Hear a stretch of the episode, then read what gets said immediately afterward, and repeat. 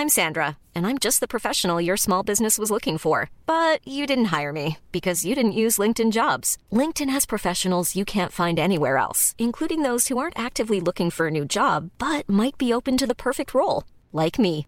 In a given month, over 70% of LinkedIn users don't visit other leading job sites. So if you're not looking on LinkedIn, you'll miss out on great candidates like Sandra. Start hiring professionals like a professional. Post your free job on linkedin.com/people today. Bonsoir et bienvenue dans le podcast Culture PSG du lundi 17 avril 2023. Je m'excuse pour le retard, mais pour une fois et pour changer, nous avions des problèmes de son, donc il a fallu régler tout ça. Mais ça y est, c'est parti, nous sommes là. On est très content de vous retrouver. Et en plus, il y a quand même un gros gros thème avec le PSG Lance de samedi soir. Ça sera le thème principal du soir, euh, probablement le thème unique, on verra selon euh, le temps qu'on met, tout ça comme d'habitude. Nous sommes 4 en théorie, probablement 5 au total, mais actuellement 3 pour euh, revenir sur cette rencontre entre le, le premier et le deuxième. Euh, Omar arrive, il était en train de finir un truc, vous inquiétez pas, il arrive. Euh, normalement, Titi est là. Bonsoir Titi. Bonsoir à tous. Titi s'est américanisé le temps d'un week-end et est passé en mode NBA pour le début de, des playoffs. Playoff mode, la playoff mode. Voilà, donc autant dire que Titi ne dort plus. voilà. Non, Marty ne boycotte pas car Verratti est blessé. Marty euh, ne boycotte pas tout court, Marty travaille. Donc euh, il revient dans les prochaines semaines. Il a promis, il a dit je suis désolé, je, ne peux pas en ce moment. Voilà. Euh, donc Omar arrive, Titi est là, donc lui, eux vous les connaissez très bien. Le- L'incroyable Raphaël Cosmidis passera probablement en cours d'émission, puisque le, Cosmidar sauvage va encore venir faire une intervention. Non, il voudra pas, il veut, il parler du rôle de Mbappé un moment, donc on l'accueillera sans problème. Euh, mais donc, le troisième, quatrième même du soir, c'est Mathias, qui, pour ceux qui ne le connaissent pas, est contributeur sur Coparena et sur SoFoot. Mathias n'est pas supporter du PSG, je préfère vous prévenir. Je dirais même qu'il a un gros défaut à ce niveau-là, pour ceux qui vont comprendre. Bonsoir Mathias, malgré tout. Bonsoir à tous, je suis quand même content d'être là. Voilà. Euh, donc Mathias a- est là parce qu'il a analysé le match, parce qu'il suit le Paris Saint-Germain de façon générale sans en être supporter. Et donc je me suis dit que comme on a déjà accueilli Ryan, son accent avec les cigales et son amour de Montpellier, on pouvait très bien accueillir Mathias, qui, comme vous allez le voir, est un fin connaisseur du football. Non, c'est pas du tout. C'est pas un sudiste, non. Non, non, non, non, ce n'est pas un sudiste. Et oui, nous avons un Marseillais dans le podcast. Si vous vous rappelez, il y a. Ça devait être en 2016, on avait accueilli. Comment dirais-je L'inénarrable Albaz Alazad, qui est vraiment un vrai Marseillais pour le coup, pour faire un podcast sur PGOM. Mais on a fait d'exception, on a dit allez, Mathias va venir avec nous. Il est très content d'être là, vous allez voir, il a très bien vu le match aussi, donc ça va être intéressant. Bonsoir à tous sur live, je vous ai oublié de vous saluer, mais ça c'est quand même comme toujours un régal de vous retrouver. On attaque donc sur ce PSG Lens, euh, but parisien, puisque ah oui le PSG a gagné, hein. c'était pas très courant ces derniers temps, mais le PSG a gagné, faut le rappeler quand même. Donc on va attaquer tout de suite. Euh, on peut citer le premier tournant du match, l'expulsion de Sanis Abdoul Samed, le milieu lensois à la 19e, pour un tacle bien salé sur Hakimi. Ouverture du score de Kylian Mbappé, 31e, passe de Vitinha. Le même Vitinha qui met le deuxième but à la 37e sur une passe de son compatriote Nuno Mendes. Je peux aller voir si la passe décisive a été validée, mais en tout cas, dans les faits, c'est Nuno qui lui fait la passe. Et enfin, Messi, 3-0, 40e, passe décisive de Mbappé d'une talonnade assez fantastique, qui, rappellera, qui rappelle un peu le but à Ajaccio pour ceux qui se rappellent. Et enfin, réduction du score du RC Lens par Frankowski à la 60e sur un penalty concédé par Fabian Ruiz d'une main qui n'a aucun sens que Thiago Silva n'aurait pas renié. Euh, ça, c'était donc les buts. Le contenu de la rencontre est. euh, comment dire? Je pense que j'ai pas tout. Je préfère vous prévenir, j'ai une analyse du match qui est probablement très différente de ce que vous avez pu vivre ou, ou autre. Euh, comment dirais-je? Bon, déjà, le, dès le coup d'envoi, où on me dit horrible seconde mi-temps, ça je suis totalement d'accord. Mais par exemple, moi ça m'a pas du tout. Enfin, le PG donc fait une première mi-temps où il fait la différence, notamment ces 10 minutes avant la pause où bah, il plie la rencontre en, marquant 3 buts, parce que globalement en Ligue 1, quand tu mets 3 buts contre une équipe en 11 contre 10, tu, plies le match. Euh, moi je fais partie de ceux qui étaient pas du tout choqués, voire satisfaits de voir le PSG jouer très bas sur le terrain en début de rencontre. Euh, parce que euh, je pense que c'était la chose à faire face à une équipe de Lens où on n'a pas, pas actuellement les joueurs pour, pour, pour récupérer la balle s'il faut jouer en transition. Et donc, euh, bah, jouer bas sur le terrain, mettre Ramos dans le confort, mettre Danilo dans le confort pour pas avoir à gérer des courses en profondeur. J'estime, peut-être à tort, que c'était ce qu'il fallait faire. Alors c'est que les 20 premières minutes sont pas très très belles à voir, parce que euh, le PSG attaque pas super super bien. Euh, pour moi, la plus grosse occasion est probablement celle de Mbappé pour Messi quand il déborde côté gauche. Après, il y, a, la tête sur coup de pied arrêté d'Abdul Samed, mais je parle dans le jeu en fait. Et puis arrive donc la, la 20e minute, et enfin la 19e minute plus exactement, ce tacle absolument horrible d'Abdul Samed sur Hakimi qui prend un rouge très logique. On rappellera qu'il y a quelques années, Mbaye Nyang qui avait fait pareil sur Thilo Kerrer n'avait pris qu'un jaune, hein, donc euh, bon voilà. Et là, la partie euh, s'équilibre dans le jeu notamment parce que bah, Lance a un joueur de moins, je trouve que Franck Hez fait pas un très très bon coaching, au contraire de Galtier qui réagit tout de suite, qui fait passer Danilo de la défense au milieu. Et ce, surnombre parisien au milieu, après une petite période d'installation un peu plus haut sur le terrain, le PSG plie le match ensuite en 10 minutes. 10 euh, minutes, 3 buts, des belles combinaisons, des actions euh, bien menées, tout ça.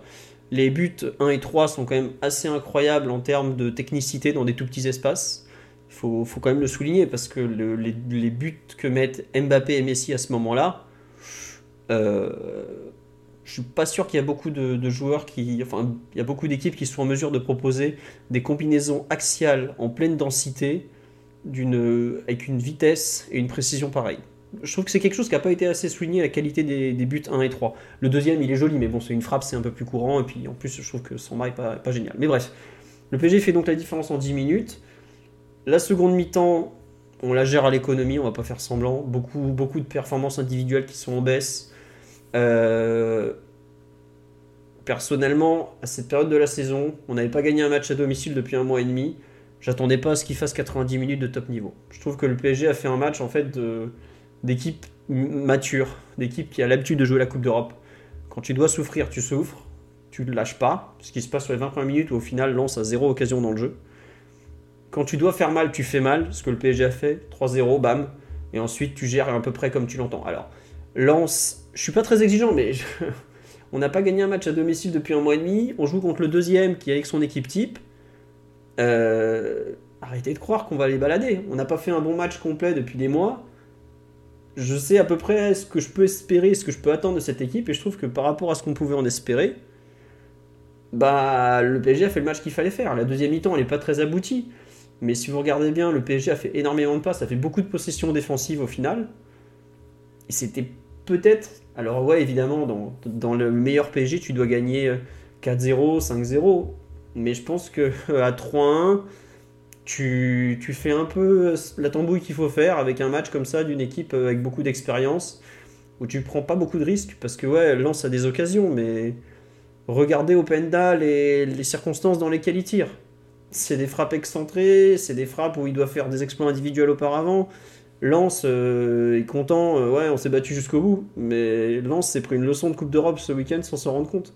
Celle d'une équipe qui est bien construite, qui a des qualités, mais qui s'est pas rendu compte qu'elle a perdu le match quand elle devait le perdre et qu'elle avait au final euh, très peu de chances de revenir à la fin. Et c'est une très belle équipe, Lance, mais je pense qu'ils n'ont pas compris totalement ce qui s'est passé samedi soir en termes de de maîtrise de un peu. C'est ça qui est fou, c'est qu'il n'y a pas de maîtrise totalement technique, mais il y a une maîtrise de, des événements qui est totalement à l'avantage du PSG où on voit vraiment l'expérience d'une équipe qui a l'habitude de la Coupe d'Europe, je trouve.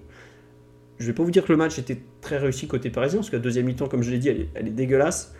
Mais je pense que quand il a fallu, malgré tout, euh, ne pas faire la les bêtises de trop, un penalty concédé, pas plus, euh, Donnarumma fait des arrêts, c'est des frappes sur lui, mais comme je le redis, c'est des frappes excentrées. Lens n'a pas non plus des expected goals monstrueux, ils sont à 1,60 je crois, avec un péno, bon. Voilà. Euh, je sais que c'est pas une analyse facile à entendre parce qu'on attendait plus, enfin, on attendait. On peut toujours espérer plus. Euh, mais vu les circonstances, vu, vu ce que l'adversaire a comme qualité et à quel point nous, on n'a pas les armes pour défendre les qualités de Lens, je trouve que finalement c'est un match qui a été beaucoup mieux géré que, que j'ai pu lire euh, par la suite. Alors j'entends très bien que j'ai un avis un peu euh, une populaire opinion, mais en tout cas, voilà comment je l'ai ressenti et je veux bien votre avis, Titi et, Mathias, sur le, le olélé olala notamment, pour moi restera la petite cerise sur le gâteau, histoire de bien montrer aux Lensois. Vous êtes venus, vous avez perdu et vous avez rien faire. Titi, je veux bien ton avis en général. Euh, on me dit le niveau d'exigence en baisse. Je l'entends totalement, mais vraiment, je, je pense qu'on sous-considère ce que l'adversaire nous a fait à l'aller et même sur les précédentes confrontations. Est-ce que le PG est en mesure de faire actuellement? C'est pour ça que je. C'est ça. Pas... Ouais. Sur le deuxième point, je suis totalement d'accord avec toi. Euh, je pense que quand Mbappé avait dit notre maximum, c'est ça, je ne vais pas redire la même chose, mais il y a des, y a des choses qu'on ne peut pas faire et c'est Omar qui appelle souvent à, l'humilité dans le podcast sur le niveau de jeu de cette équipe-là, sur le niveau de jeu de certains de, de, ces joueurs-là. Il en parlera peut-être tout à l'heure, mais il y a des choses qu'on ne peut pas faire. On n'est pas en capacité de rivaliser et d'entrer dans des matchs euh, euh, très ouverts, de transition, etc., contre une équipe contre, comme Lens avec un milieu de terrain qui, sur le papier euh, de, de, base, nous aurait sans doute marché dessus. On en avait déjà beaucoup parlé euh, la, semaine dernière. Donc on, adopte une attitude assez passive. Euh, bon, je ne vais pas parler des, joueurs offensifs qui, eux, ont cette attitude-là tout le temps, mais on a une attitude assez passive, un peu comme ce qui s'est passé à, Nice, on a dans, dans de moins grandes moins grande largeur, mais un peu comme ce qui s'est passé à Nice, où on laisse un peu l'équipe lançoise euh, prendre le jeu à son compte, etc. etc. Mais euh, sur le match de, samedi, je ne nous ai pas trouvé en difficulté euh, et, mis en pardon, hors de position par cette équipe lançoise sur des actions bien construites, etc. Alors certes, il y a, une, il y a un sentiment euh, de supériorité et le sentiment qu'on n'a qu'on pas la possibilité de rivaliser avec, avec cette équipe-là dans certains compartiments du jeu. Cette équipe-là, on en a parlé la, la semaine dernière, c'est une équipe qui est sans doute... je ne sais pas si elle est meilleure collectivement, en tout cas elle est, elle est dans, une, dans, dans, dans un dans, dans, un meilleur temps que, que, le, que le, Paris Saint-Germain actuel. Et nous, on essaie de rivaliser avec ce, ce, ce qu'on a et ce qu'on sait faire. C'est un peu dur de, de, de, le dire comme ça, mais en tout cas, on, on s'appuie sur, sur, nos forces et je pense que le staff connaît maintenant nos faiblesses. Euh, il connaît très bien nos faiblesses vu le, le, début d'année 2023. Et donc, on essaie d'avoir d'autres réponses. Euh, sur les, la, la, la première occasion lançoise, c'est euh, celle de la troisième minute avec la tête de, c'est Samet, je crois, d'ailleurs. Oui, c'est Abdul Samet qui met cette tête. Qui est pour moi peut-être la plus grosse occasion, finalement, l'ensoise du match, euh, hors pénalty. Ah oui, parce que euh, après, c'est des. Bon, t'en as parlé en seconde mi-temps où Openda s'est un peu démené, seul devant, à, trouver, à tenter d'avoir des, des, occasions, des frappes un peu de loin, etc. Il y a Donnarumma qui fait quelques arrêts. Je crois qu'il y a une action juste après le premier but euh, que, que l'on met où il y a Frankowski qui, qui, qui, est trouvé sur un centre qui vient de la gauche et il met une frappe du droit qui passe à, qui passe à côté. C'était une, une petite situation. Mais en tout cas, je pense que on, a essayé un peu de, de, maîtriser le tempo de, de, de, ce match avec une possession assez, assez défensive. Tu as Lens qui, dès le début, euh, dès le début du match, a essayé de nous, nous faire un pressing euh, très très haut, de nous prendre, nous prendre un peu à la gorge avec, euh, en orientant un peu le, pressing sur, sur Ashraf Hakimi et sur le côté droit de, l'équipe parisienne on avait un peu du mal à, à, sortir, sortir les ballons. Euh, dès le début, donc c'est cette action d'Abdoul Samed. Hein. Mais ensuite, je pense que la, la première mi-temps, euh, avec ces deux buts dont tu as parlé qui sont collectivement très très beaux. Enfin, le premier but euh, de Mbappé est vraiment, est vraiment beau. Après, le, le, but de Messi avec la talonnade aussi de, Mbappé est, incroyable. D'ailleurs, Mbappé, je pense que c'est euh, Raphaël qui va en parler quand, il viendra, mais euh, quand il a été trouvé dans des zones, dans des zones axiales, hein, des zones qui, qui, qui fuient un peu, un peu beaucoup, beaucoup trop par, par moment, il a quand même été, très, très bon. Hein. Son, son but, c'est encore un but en pivot, un peu comme celui qu'il met pour passer un peu le, pour passer le record de, de Cavani. C'est vraiment, c'est un beau but avec une, belle action. Et en deuxième mi-temps, bah, le match est un peu éteint. Euh, il y a ce, bah, ce, un peu assez incompréhensible où Ruiz fait une main que, comme, un peu bizarre. Mais euh, le match s'est un peu éteint. Lens a eu, bah, on a parlé d'Openda qui a eu ses, petites possibilités, mais vraiment, je pense qu'on a beaucoup plus maîtrisé la, la seconde mi-temps, même si ça, ça nous a donné un match euh, assez terme en seconde mi-temps voilà, euh, ça se finit par, par une victoire. Fallait aller gagner ce match-là. Je pense que le plan de jeu, certes, c'est pas un plan qu'on aurait espéré. Et quand, et quand on quand on a commencé la saison, on se disait qu'on n'allait pas jouer des matchs comme ça, mais je pense que le niveau de cette équipe-là, c'est plutôt celui-ci. Et les choses qui, qui enfin les, les, plans de jeu qui nous, qui nous permettent d'aller chercher des victoires, c'est plutôt ceux-ci. Donc il faut, il faut peut-être l'accepter et finir la saison comme ça. Et c'est très dur de, de parler comme ça avec une équipe avec des noms comme ça sur le terrain, mais je pense qu'il faut accepter le fait qu'on n'a peut-être pas la possibilité de, jouer un meilleur football aujourd'hui avec ce staff-là, avec cette équipe-là et avec ce niveau de forme-là pour les joueurs. Ouais. Il y a beaucoup de gens sur live qui disent ouais, c'est pas possible cette seconde mi-temps et tout, mais on me dit on pas maîtriser. Je pense qu'au contraire, à l'exception des déplacements et des passes, enfin les, excellentes passes de Sotoka vers Openda, le PSG était plutôt en maîtrise. Et si vous regardez, Lens se retrouve à attaquer par les côtés. Plus tu attaques par les côtés, plus tu restes loin quand même de l'axe du but, qui est la partie la plus simple pour, pour marquer. Et même sur les centres, on se rend compte qu'il y a, il y a pas mal de Parisiens.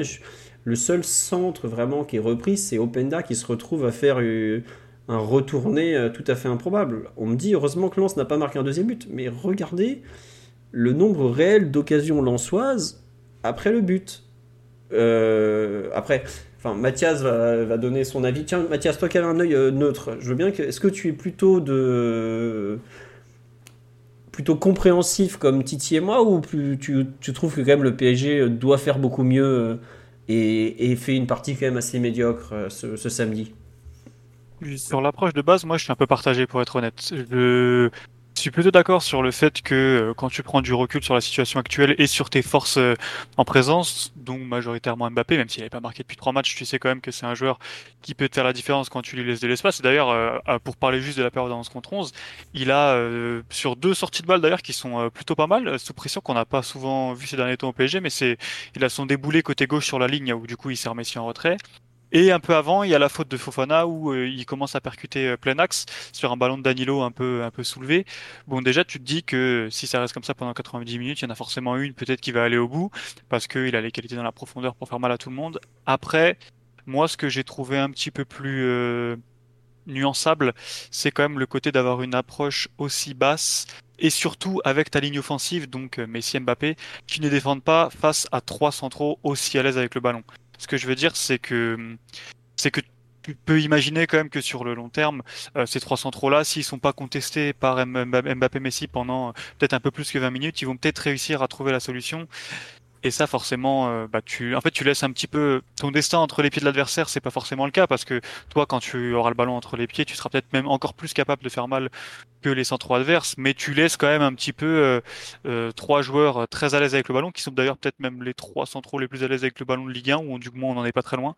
bah, avec beaucoup de liberté, quoi. Donc sur l'approche, il y a un côté un peu rationnel qui me fait dire que ça avait du sens, évidemment mais il y a aussi un côté un peu euh, très risqué, je trouve, où tu aurais pu quand même vite le concéder.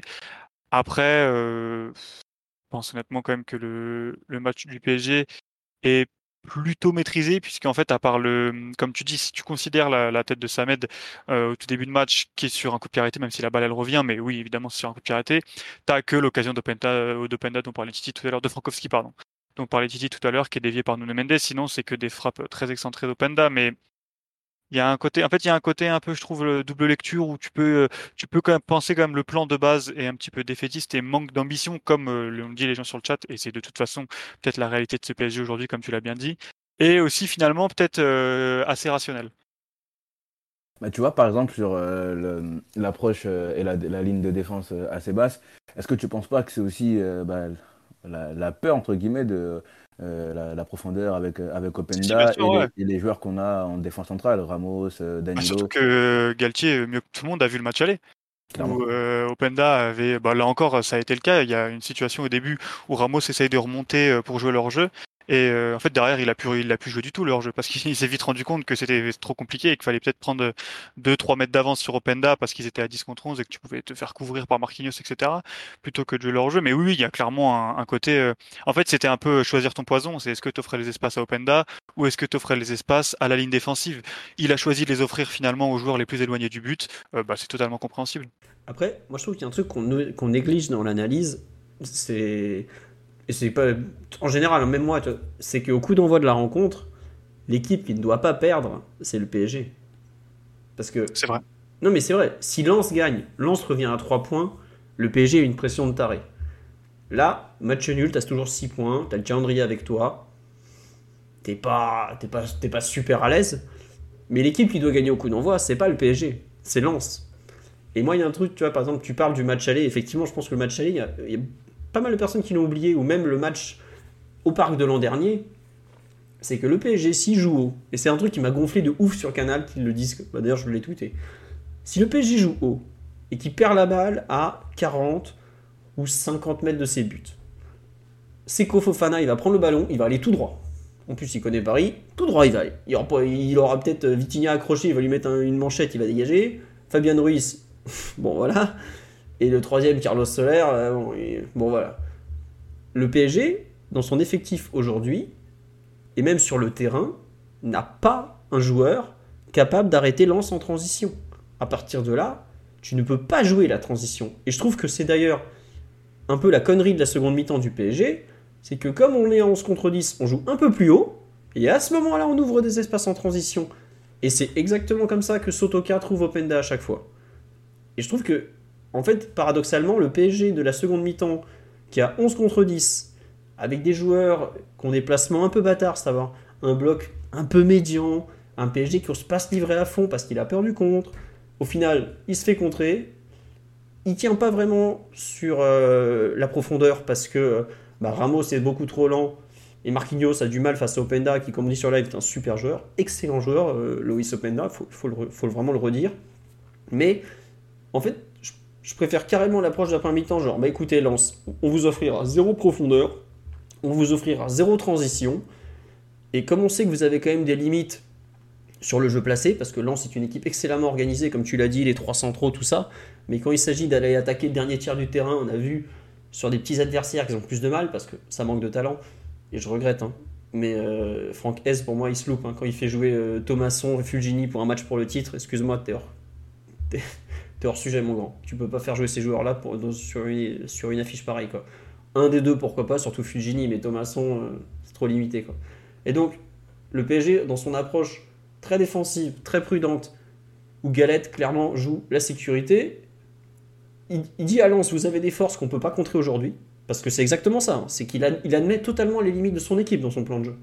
Mais en revanche, et tu, je crois que c'est toi et, Titi et, Matt, vous l'avez dit tous les deux, il dit aussi à Lens, vous allez jouer sur le terrain, mais ça veut dire que Jonathan Gradit, il va peut-être jouer des 1 contre 1 avec Mbappé pendant 90 minutes avec 50 mètres dans son dos.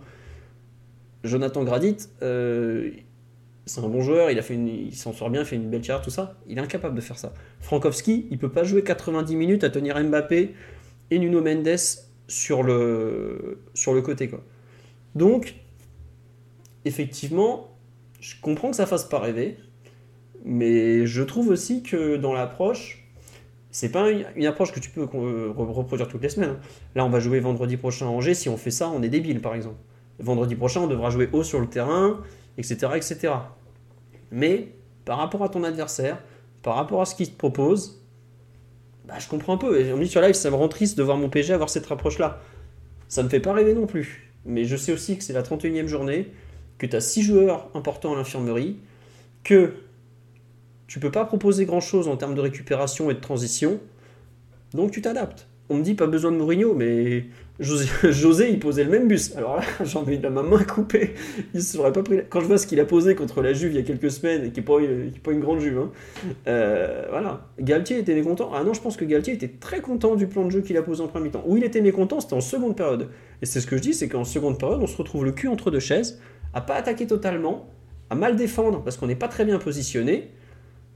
Et finalement, bah ouais, euh, tu, te mets tout seul en danger. Et, pour, et encore, on s'est évité trop de danger en étant euh, avec des, une possession très très très défensive. Si vous cherchez, euh, je crois qu'on a les meilleurs, on a les meilleurs. Enfin, je suis allé voir ce matin les, les stades de, de passes réussies. Je crois que Mbappé est à 93% de passes réussies par exemple. C'est-à-dire que c'est un match où tu as faussement pris des risques en fait. Tu as beaucoup beaucoup eu le ballon et tu as beaucoup fait tourner pour faire tourner le chrono aussi. Moi, je le comprends comme ça. Je sais pas. Euh, peut-être sur la deuxième mi-temps, Mathieu ou Titi, je veux bien votre avis. Mathieu, pardon, l'habitude. Mathias ne le prend pas mal. C'est un pas de bien sûr. C'est bon. J'ai passé tellement d'heures avec ce bougre que bon. je veux bien ta lecture de la seconde mi-temps par rapport à ce que je dis, un peu le cul entre deux chaises, euh, le 4-3-3 qui fonctionne pas totalement. Euh. Bah déjà, déjà bonjour.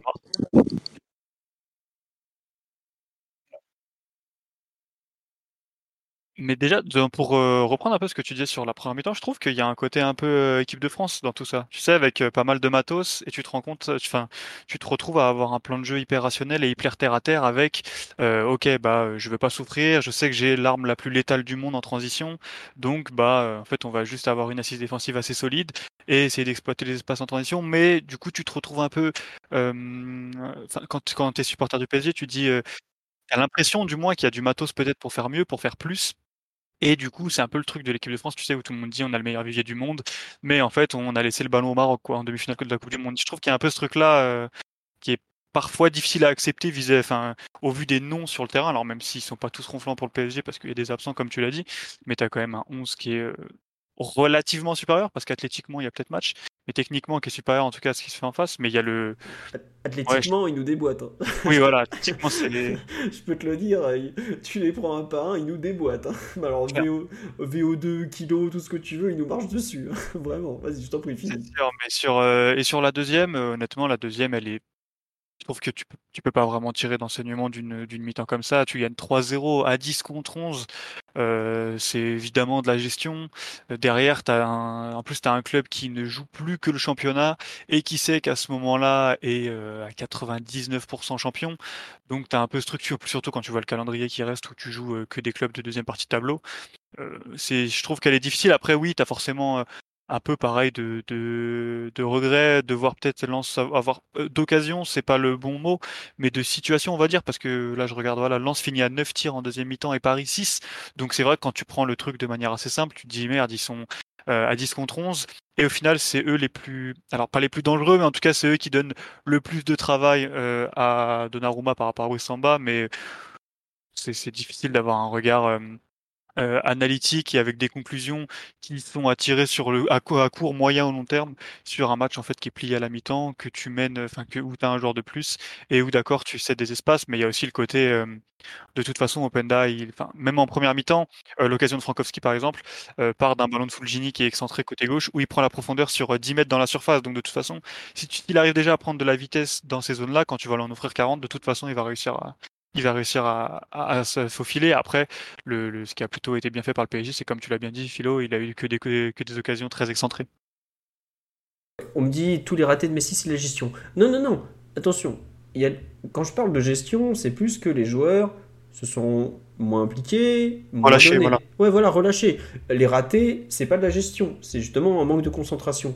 Mais c'est pas pareil de rater des occasions devant et d'en concéder beaucoup derrière il y a eu des matchs, bah, PSG Angers par exemple, on n'est pas dans la gestion, on est dans la panique. PSG Reims, on n'est pas dans la gestion, on est, dans la, on est même dans la nullité ce soir-là.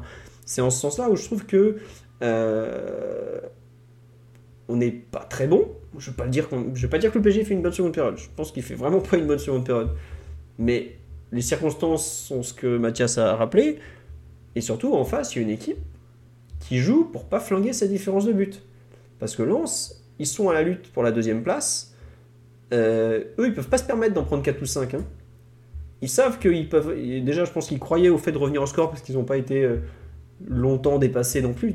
Ils ont pris euh, un bouillon de 20 minutes où ils en ont pris 3, mais sur le reste de la première mi-temps, ils sont, ils sont dans le match. Donc je comprends qu'ils reviennent avec des intentions, se disant bon, si on en met un, peut-être, tout ça, tout ça, tout ça. Mais surtout, ils savent aussi qu'ils sont au coude à coude avec Marseille et Monaco et qu'ils ne peuvent pas se permettre de lâcher la différence de but parce qu'avec 3-0, ils sont déjà en train de se faire doubler par l'OM. Donc. Ah, l'OM est passé devant euh, ce week-end grâce à ça d'ailleurs. Enfin, à la différence de but, euh, il y a un point de plus, mais. Oui, voilà. Mais pour eux, c'est aussi un. je, comprends pourquoi Lens joue. J'ai vu beaucoup de. Ouais, c'est pas normal, en ce mi-temps, Lens est plus motivé que le PSG. moi, je comprends très bien pourquoi Lens est plus motivé que le PSG. Bon, déjà parce qu'ils sont menés 3-0 alors qu'ils faisaient pas un mauvais, un mauvais match. Mais en plus, parce qu'ils sont dans un autre championnat que nous. Hein. Le PSG, la différence de but, euh, elle, est réglée. Hein. On est à plus euh, quoi, à 47, je crois. Voilà. On dit ils sont fatigués de jouer au bout de 30 minutes. Ils sont fatigués après euh, pas grand chose. On va pas faire semblant. Hein. On a dit toute la saison qu'on jouait des demi-matchs. On va pas dire maintenant qu'on fait des matchs complets. Mais voilà. Omar, tu nous as rejoint. Es-tu là? Oui. Bonsoir à tous. Oula, excuse-moi, tu es repassé sur ton casque de la maison. Je vais baisser un peu le son parce que tu viens de tuer des oreilles, mon pauvre. Bon, euh, ah, vrai. c'est pas grave, ne t'inquiète pas, on est ravis de t'entendre. Euh, dans l'ensemble, on trouvait que la rencontre avait été euh, abordée de façon prudente mais pragmatique par Galtier en première mi-temps et plus ou moins, bah, tu as dû nous entendre sur un peu la, gestion de la deuxième. Tu rejoins cette, cette approche prudente mais pragmatique, très une EKTF, ou, ou tu trouves juste qu'on s'est fait acculer parce que Lens était juste bien meilleur que nous? Ah là là, la vérité est entre les deux, mais c'est clair que l'approche a été euh, prudente et donc très réaliste sur les, sur les outils qu'a le PSG en, en ce moment pour pouvoir contenir une équipe aussi, aussi typée que Lens. que Lens a abordé ce match de façon très claire en, en se disant qu'un résultat était possible. Et j'ai l'impression d'ailleurs que même après, après le bouillon qu'ils aient pris sur la deuxième partie de première période, ce sentiment les a jamais vraiment quittés. À vrai, à vrai, dire que pas grand chose ou qu'un grain de sel ben, pouvait perturber la mécanique parisienne et les remettre en selle. Donc ça, c'est ce qu'on a un peu vécu. Bah, effectivement, le, match est, facilement lisible et à découper en trois parce que de la, première à la trentième, euh, voilà, tu revis, tu revis des temps de jeu que tu avais vécu à, Marseille, par exemple, en Coupe de France, avec une équipe adverse qui a des temps de récupération extrêmement rapides, qui ont réussi à couper les lignes de passe, à t'acculer assez facilement sur tes, sur tes 30 mètres. Et à vrai dire, peut-être qu'à Marseille, en Coupe de France, c'était quelque chose de très subi. Là, ça ressemblait à, un parti pris aussi très assumé avec cette ligne de 5 que vous avez sûrement déjà dû, dû évoquer et des, des pistons qui étaient à la hauteur des, des centraux, bah justement pour pouvoir pour ne pas donner de largeur euh, optimale à, à Lens. Euh, ça n'a pas tout de suite été euh, suivi d'effet parce que ben, Lens est vraiment une équipe qui a un volume de course hyper intéressant parce que parce que et ils mettent de la largeur et tu as des joueurs en seconde ligne qui viennent ben, dans les dans les espaces libres. Ça donne beaucoup de, de zones à, à, couvrir et on a eu on a eu du mal. Et, euh, et c'est sûr euh, que si on était euh, si on faisait culture RCL là on aurait quasiment des regrets éternels sur ce sur ce timing un peu raté d'Abdoul Samed parce que à ce moment-là, le match sent pas hyper bon, quoi. Tu, sais que tu peux toujours t'en sortir parce que tu as des, arguments offensifs qui, avec très peu, peuvent maximiser des, temps de jeu. Et euh, passer 70% dans ton camp sur nos 30 mètres, tu, pouvais te dire que la bavure arriverait vite quoi, de, notre, de notre côté. Donc ça, c'est, on s'en sort un petit peu miraculeusement, à vrai dire, parce que même si c'était c'était l'idée de base, je pense, d'être extrêmement prudent, ben, on était quand même bien, bien, bien acculé à ce moment-là. Et, et, à partir du moment où le rapport de force s'inverse et qu'il y a ce carton rouge, ben là, tu as, voilà, as plusieurs minutes de, grâce offensive avec ben, des, des touches des touches de des touches de balles qui se libèrent, qui, qui sont moins en nombre et diablement efficaces euh, dans leurs 30 derniers mètres. Et là, le c'est pas si c'est le bon terme à, employer quand on a quand on a pondu aussi autant de misère offensive, mais c'est un peu le, le génie qui a agi, euh, dont on sait qu'il existe chez certains des, chez certains joueurs du de l'effectif, mais qu'on voit trop peu et, et qu'il a sanctionné euh, de façon lourde franche et massive euh, lance en montrant qu'il y avait, euh, mine de rien, malgré toutes les super intentions qu'a cette équipe, un projet de jeu hyper clair et même un projet club qui peut faire des envieux, bah, encore, une galaxie d'écart au moins sur, sur leurs joueurs offensifs et les nôtres. Et ça te scelle, ça te le résultat et à partir de ce moment-là, ben, l'idée était de faire, je pense, le moins de conneries possible de notre, de notre côté, d'où un plan de jeu pas très aventureux et qui a laissé, qui a laissé à mon sens, vivant malgré trois buts d'écart. donc je, galvaude pas le résultat, il est clairement, clairement fondamental et il scelle quasiment ce, ce 11e titre. on n'emmenait pas large il y a une petite dizaine de jours et tu pourrais, tu pouvais très bien imaginer, enfin une défaite à Nice et et un match difficile au parc. tu fais 6 points, c'est les 6 points qui coûtent le plus cher de la saison. et maintenant, on peut, on peut revenir un petit peu plus en détail sur le match parce qu'il y a, quand même eu des choses hyper intéressantes. Ah oui, tu. Non, enfin. je, vois, je suis d'accord sur ton découpage du match et il, a, il est assez évident. Qu'est-ce que tu mets dans les parties hyper intéressantes? Parce que, effectivement, as le... peut-être tu parles du, changement de Galtier, le, passage 4, je sais même pas, 4-4 de Losange, 4-3-3. J'arrive, honnêtement, je suis incapable de vous dire à quel poste a joué Carlos Soler pendant 70 minutes. Donc, c'est ça, tu trouves que ça fait partie des, des parties intéressantes de, de, la rencontre, Omar, ou tu penses que tu as autre chose en tête?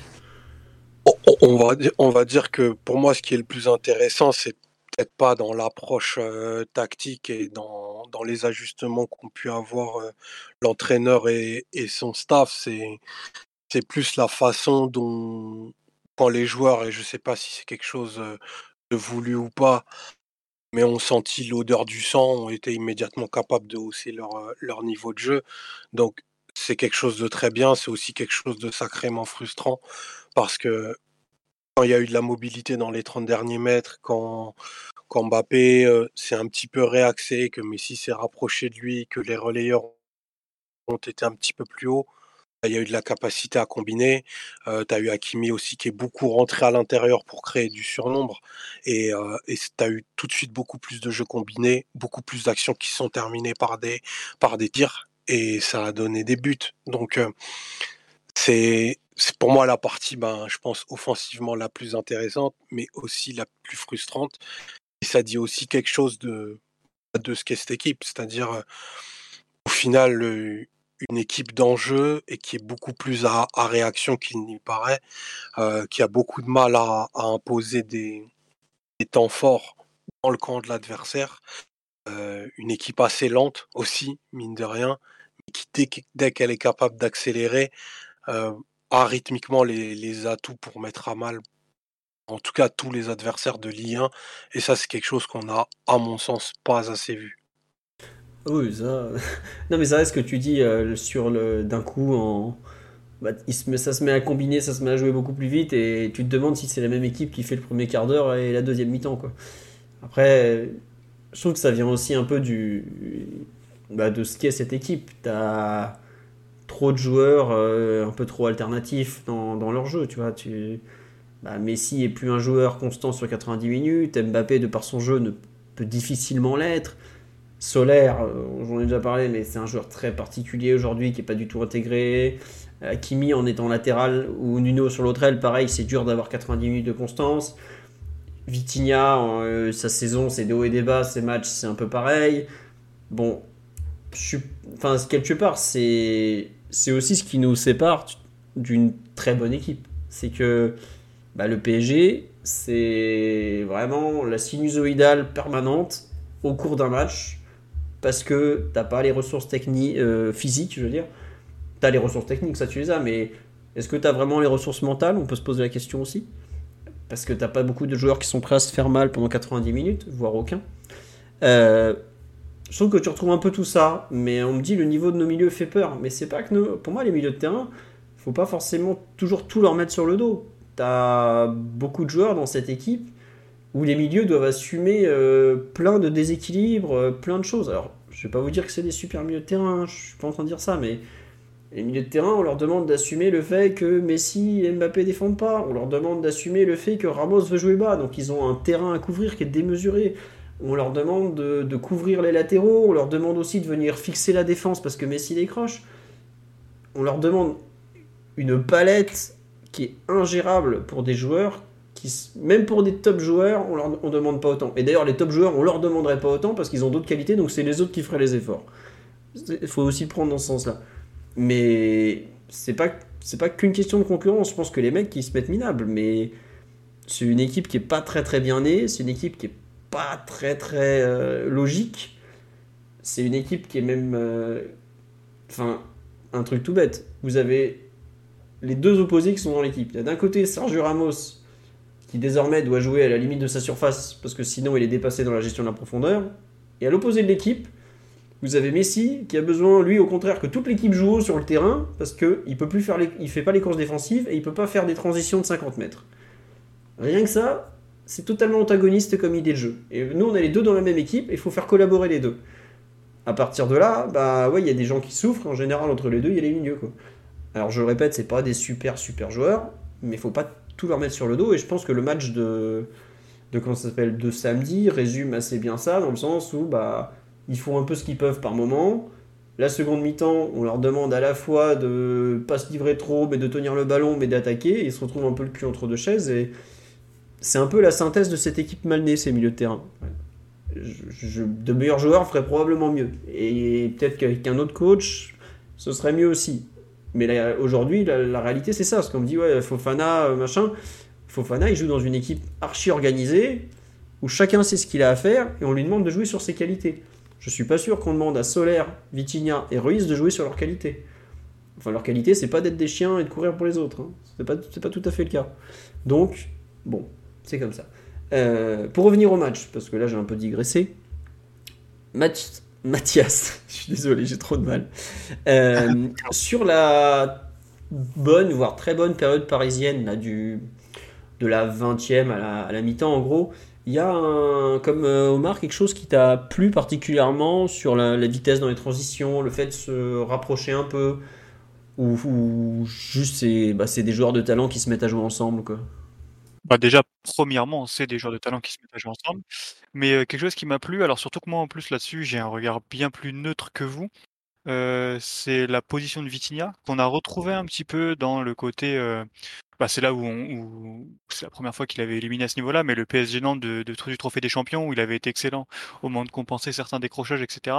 Là où le PSG du coup avait pris l'ascendant dans l'axe parce que parce que Galtier a fait monter Danilo d'un cran, parce que Hez n'a pas fait de changement non plus et a gardé son système. Et en fait là avant où Lens défendait en 5-4-1, bah, ils sont passés en 5-3-1. Et forcément, quand tu as Messi qui décroche, Ruiz, Danilo, euh, Vitinha peut-être un cran plus haut et parfois Hakimi qui rentre, voire Solaire, bah déjà, et même Mbappé, des fois, a eu des, des, des, positions bien plus axiales, on, va, on en reparlera tout à l'heure mais euh, forcément, donc tu as une infériorité numérique logique. Et comme tu sais que ce PSG-là euh, excelle, enfin, du moins a beaucoup de ballons, euh, beaucoup de joueurs qui excellent quand leur ballon vient dans les pieds, bah, Vitinha est tout de suite précieux quand il se met à, compenser un peu plus haut. Alors, je trouve que c'est quelque chose que j'ai bien aimé parce qu'en fait, on le retrouvait un peu dans un dans quelque chose qui semblait plus naturel pour lui.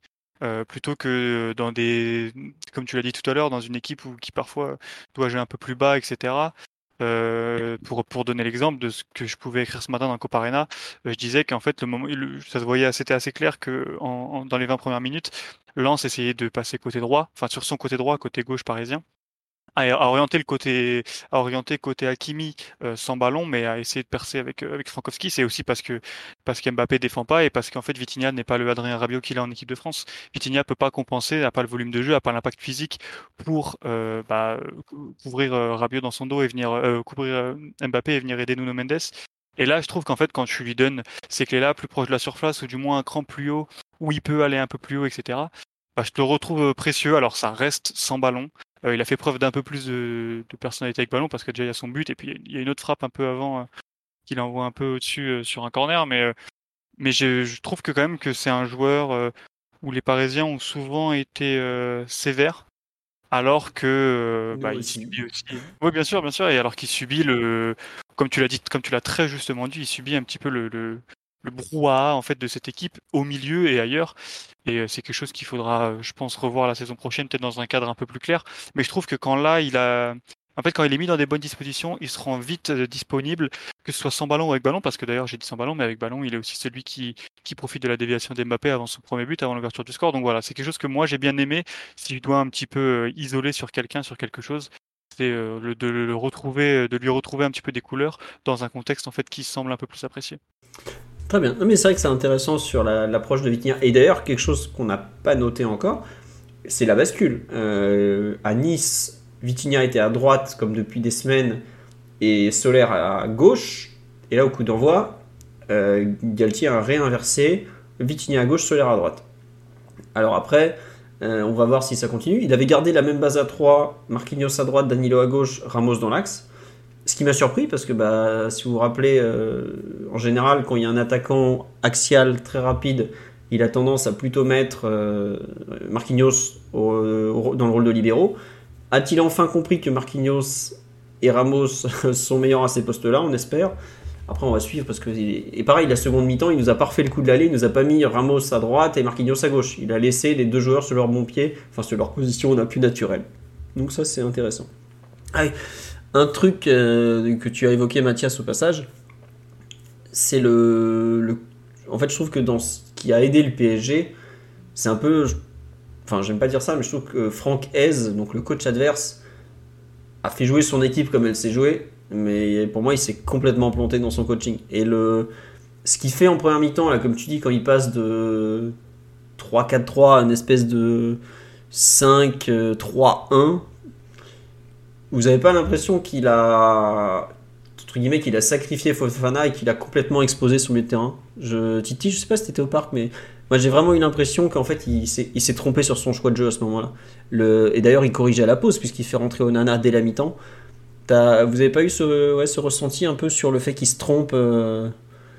Ouais, je pense, bah, je pense que c'est un, un, peu une combinaison des deux. Tu parles de, du fait qu'il soit un, peu trompé euh, avec Ofana, d'ailleurs qu'on a, a, beaucoup moins vu hein, ensuite en, première mi-temps. Hein. et comme tu dis, fait entrer Onana, mais surtout, on fait nous aussi un petit changement avec Danilo qui, qui monte, euh, qui monte au milieu de terrain où on passe à, à 4 derrière Est-ce que c'est pas peut-être la, combinaison des, deux qui fait que qui font que euh, euh, c'est un, un peu trompé? En tout cas, on a, on a moins senti, en tout cas, on a, on a moins retrouvé le, le, le Fofana euh, euh capable d'aller, après c'est normal aussi à 10 contre 11, hein, mais capable d'aller un peu se balader euh, facilement, de faire ses, grandes enjambées, etc., et de percer le milieu de terrain. Je pense qu'il se trompe, il se trompe un petit peu, mais on peut peut-être souligner, c'est très rare qu'on qu le fasse dans le podcast, mais que le changement et le, fait de faire passer Danilo au milieu de terrain, ça a apporté un peu plus de, de, de, poids, on va dire, au milieu de terrain parisien et on n'avait plus vraiment réellement besoin de ces, de ces trois défenseurs et le, fait de faire passer euh, Danilo euh, au milieu de terrain, ça a changé pas mal de choses aussi.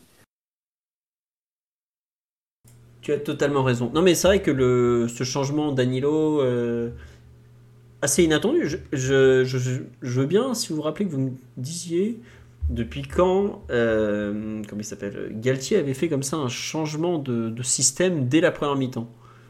Franchement, euh, j'ai cherché un peu en cours de match. Je veux bien sur like que vous me donniez votre avis sur, sur vraiment ce, ce, changement tactique aussi rapide parce que j'ai, bah, franchement, j'ai pas de souvenir qu'il ait fait ça cette saison. Alors, c'est sûr qu'on me dit c'est rare qu'on se retrouve à 11 contre 10 au bout de 20 minutes. Euh, mais j'ai été surpris en bien par la réactivité de son coaching. Tu fais bien de parler de Danilo Titi parce que c'est vrai que c'est un peu un, point clé. Après, c'est c'est aussi ça la chance quand tu as Danilo, c'est que tu peux le faire jouer euh, devant, derrière, axe droit, axe gauche, 6, euh, double pivot, il peut jouer partout globalement. Mais d'ailleurs, c'est assez paradoxal, c'est que d'un côté, il, euh, il fait des changements, enfin, il fait un changement tactique très rapide, et de l'autre, il nous a encore fait le coup du Zahir Emery qui rentre à la 88e, 87e. Ouais, 88, 89 même, hein, franchement, très tard. Très très tard. Il fait rentrer pareil Bernat à la 76e, si je ne me trompe pas, 75e. Surtout que sur ce moment-là, bon, on a parlé tout à l'heure du fait que on était un peu dans une sorte de, gestion, mais il se passait plus grand-chose dans le match. Il fallait peut-être insuffler un peu de, un peu de, cette équipe-là et les joueurs de, bon, surtout Zahir Emery quand il rentre dans ses matchs, on sait qu'il a pas mal d'activités, pas mal d'envie d'aller vers l'avant. On le voit en fin de match, il a fait, il a fait quelques courses vers l'avant, etc. C'est dommage de ne pas le voir plus tôt, surtout que j'avais l'impression que le match était en train de, de tomber dans un, dans un faux rythme et qu'on s'endormait un peu. Quoi. Ça aurait peut-être ça aurait pu être une, une occasion de, de, réveiller un peu et d'électriser un peu ce match. Après, vu que je pense qu'il a vu que le, le, score était plutôt plutôt célèbre, il avait peut-être pas envie d'amener un peu plus d'électricité dans ce match et de, de redonner de la folie dans ce match. Il voulait peut-être rester comme ça jusqu'à la fin. Quoi. Mais ouais, c'est vrai que ça aurait, été bien de voir Zahir plus tôt, par exemple. Ouais, on me dit sur live un scandale absolu la gestion de son banc. Peut-être pas un scandale, mais c'est vrai que c'est bon, c'est un truc étrange. Je... Mathias, oui, tu veux rajouter quelque chose sur la gestion peut-être J'ai vu des gens en parler sur, euh, sur le chat et j'étais assez d'accord. C'est quelque chose qui, qui était assez criant en, en live, moi. Euh, y a un... Le changement de Danilo s'effectue quoi euh, 4-5 minutes, je dirais, après le, le, rouge, à peine. Et en fait, il y a vraiment un moment de flottement à ce moment-là où on voit vraiment Galtier, je crois que c'est Sacramento, il me semble. Enfin, je sais plus, c'est un... son adjoint qui hurle en fait d'aller un cran plus haut. Il y a une énorme. Euh, il y a une grosse euh, incompréhension à ce moment-là. Il y a plusieurs phases où Danilo pourrait monter d'un cran et il monte pas, il reste, il reste derrière et c'est un moment où bah je crois que c'est dans ces conditions-là qu'arrive l'occasion de, de Frankowski d'ailleurs et euh, tu te dis, euh, bon, je pense que même si Lance revient un partout, euh, de derrière, tu as suffisamment de talent et il reste trop de temps à 10 contre 11. Mais mais il y a un peu ce côté, euh, en plus du jeu, il y a aussi un peu ce côté euh, toujours instable, toujours brouhaha qui, euh, qui ressort. quoi. Et j'ai vu des gens en parler. Et c'est vrai que je m'étais fait la même réflexion, la même, la même réflexion sur le live où je me disais mince, pour un changement plutôt logique en fait et assez facile, tu te dis Danilo entre guillemets a juste à monter d'un cran, surtout à un poste qu'il connaît. Bah, ça met encore quelques secondes, quelques minutes pour, pour se mettre en place. J'avoue que. Euh, enfin. combien de fois comme ça on a eu l'impression que certains étaient perdus un peu. Euh, peut-être que ça, ça dit aussi du manque de repères tactiques de cette équipe, je sais pas. T'as eu cette. Euh, sur un peu la façon dont l'équipe est organisée en cours de route, t'as aussi cette impression des fois de. de, flottement, quoi. Parce que tu vois que c'est pas. Enfin, je sais pas, t'as l'impression que pour certains, un changement tactique, c'est le bout du monde dans cette équipe. C'est, enfin, c'est on leur demande pas non plus un truc de ouf, quoi, j'ai l'impression. Non, c'est sûr. Après, moi, c'est un peu inhérent au reste. C'est sûr que rien ne paraît très, très lisse avec cette équipe. Enfin, par lisse, j'entends pas, pas le manque de caractère, mais que les, les changements se fassent euh, sans à-coup et que les, les mutations de système soient très naturelles. C'est vrai qu'il y a eu un peu de, un peu de flottement parce que je pense et je crois que ça a été, ça a été montré par, par, par Prime euh, à ce moment-là, un petit conciliabule sur le staff qui n'était pas forcément d'accord pour le, pour le changement de système à ce moment-là. Et euh, effectivement, ça peut être quelque chose d'un peu, d'un peu confusant pour un joueur comme Danilo, surtout euh, si le changement, et, ça je pense qu'il y a plusieurs interprétations possibles, c'était de passer dans un milieu à 4, mais dans un milieu en losange où lui sera en point de basse. là où Lens n'avait pas fait de changement immédiat et, ils, voulaient du coup continuer à mettre un peu de la, densité dans le cœur du jeu. Donc c'est sûr que bah, ça, pouvait, ça pouvait prêter à interprétation. Mais euh, enfin, le match est tellement particulier déjà de par son, impact sur le, sur le championnat et aussi au travers de, de tout ce qui a pu se passer ces derniers jours fait que bah, je, peux, je peux comprendre assez aisément qu'il y a beaucoup de... Enfin, pas d'hésitation, mais de voilà, de, choses pas très naturelles quoi, à faire. Ouais, t'as raison, j'avais oublié le contexte. Et je pense que la, préparation du match a été plutôt compliquée pour les joueurs malgré tout. Euh, c'est dur de se concentrer sur le match du week-end, même si je trouve que franchement, dans l'ensemble, ils ont été super professionnels. On peut pas leur, retirer ça, mais c'est vrai que ça a été un peu le bordel la semaine quand même. Je suis pas sûr que Galtier est totalement préparé le plan de jeu. Et je pense que les deux adjoints, Olexiak et Sacramento, ont travaillé pour, euh, pour plus que deux, à mon avis. Mais bon, ça fait partie du jeu. Est-ce que sur la partie analyse euh, collective globale, on a fait le tour ou est-ce qu'il y a encore un point vraiment d'un point de vue collectif qui vous a euh, gêné, pas gêné, plus, pas plus Bon, pas de, pas de micro qui s'ouvre. On va passer au perf individuel. Avant ceci, juste euh, remerciement pour les suburbs. Enki18 euh, qui, a failli être là ce soir d'ailleurs, qu'on salue. Euh, Boom Boom 141, Ibérique qui est donc Fabien Ruiz qui est venu se défendre. Et enfin Ocho Trocho qui est un habitué aussi du, du live et de tout ça. On, tiens, on dit le manque de pressing à 11 contre 10 m'a énervé. Mais là je pense que pareil, ça ça fait partie de l'approche globale du PSG, à savoir, on mène, c'est pas à nous de gagner ce match, entre guillemets, et on va pas se jeter, on va pas s'amuser à faire. Enfin, le PSG n'est pas une équipe qui s'est pressée. On va, le PSG va aller pas s'amuser à faire des choses qu'il sait pas faire, en fait. Euh, je pense qu'il faut vraiment prendre cette rencontre avec une notion de contrôle et d'erreur à éviter. Et c'est pour ça que je parle vraiment d'un match de Coupe d'Europe du PSG, dans le sens où tu n'as pas fait à part une erreur sur ce penalty énorme, tu ne fais pas les erreurs euh, qu'une équipe euh, qui n'est pas habituée au grand match euh, va faire. Par exemple, ce que fait Abdul Samed, je suis sûr que ça ne pouvait pas arriver à un Parisien. Parce que ils savent que tu fais pas ce genre de truc débile dans un match important, parce que ça coûte trop cher à ton équipe. On me dit, c'est quoi le contrôle pendant 20 minutes? Bah, Le contrôle, c'est zéro occasion France concédée dans le jeu. La seule occasion, c'est Abdul Samed sur un corner. Et sinon, le reste, tu lances, n'a même pas vraiment de position de frappe. Bah, c'est sûr, il nous gêne à la relance. Ça, je suis d'accord. Mais au final, le PSG n'a pas le ballon. Euh, le PSG joue le contre. Euh, je suis pas sûr que ça le dérange beaucoup. Hein. Au contraire, pour moi, euh, c'était probablement le plan de jeu. Euh. Il y a une petite approche un peu pas très très glorieuse parce que tu es à domicile, que, que tu es premier, tout ça, mais le but c'est de gagner des matchs et le but c'est surtout d'éviter de, se mettre toi-même la tête sous l'eau. Et pour le coup, c'est un peu ce qui s'est passé. Bon, je suis d'accord que c'est pas, ça fait pas rêver. Quoi. Il y a peu de personnes dans notre analyse.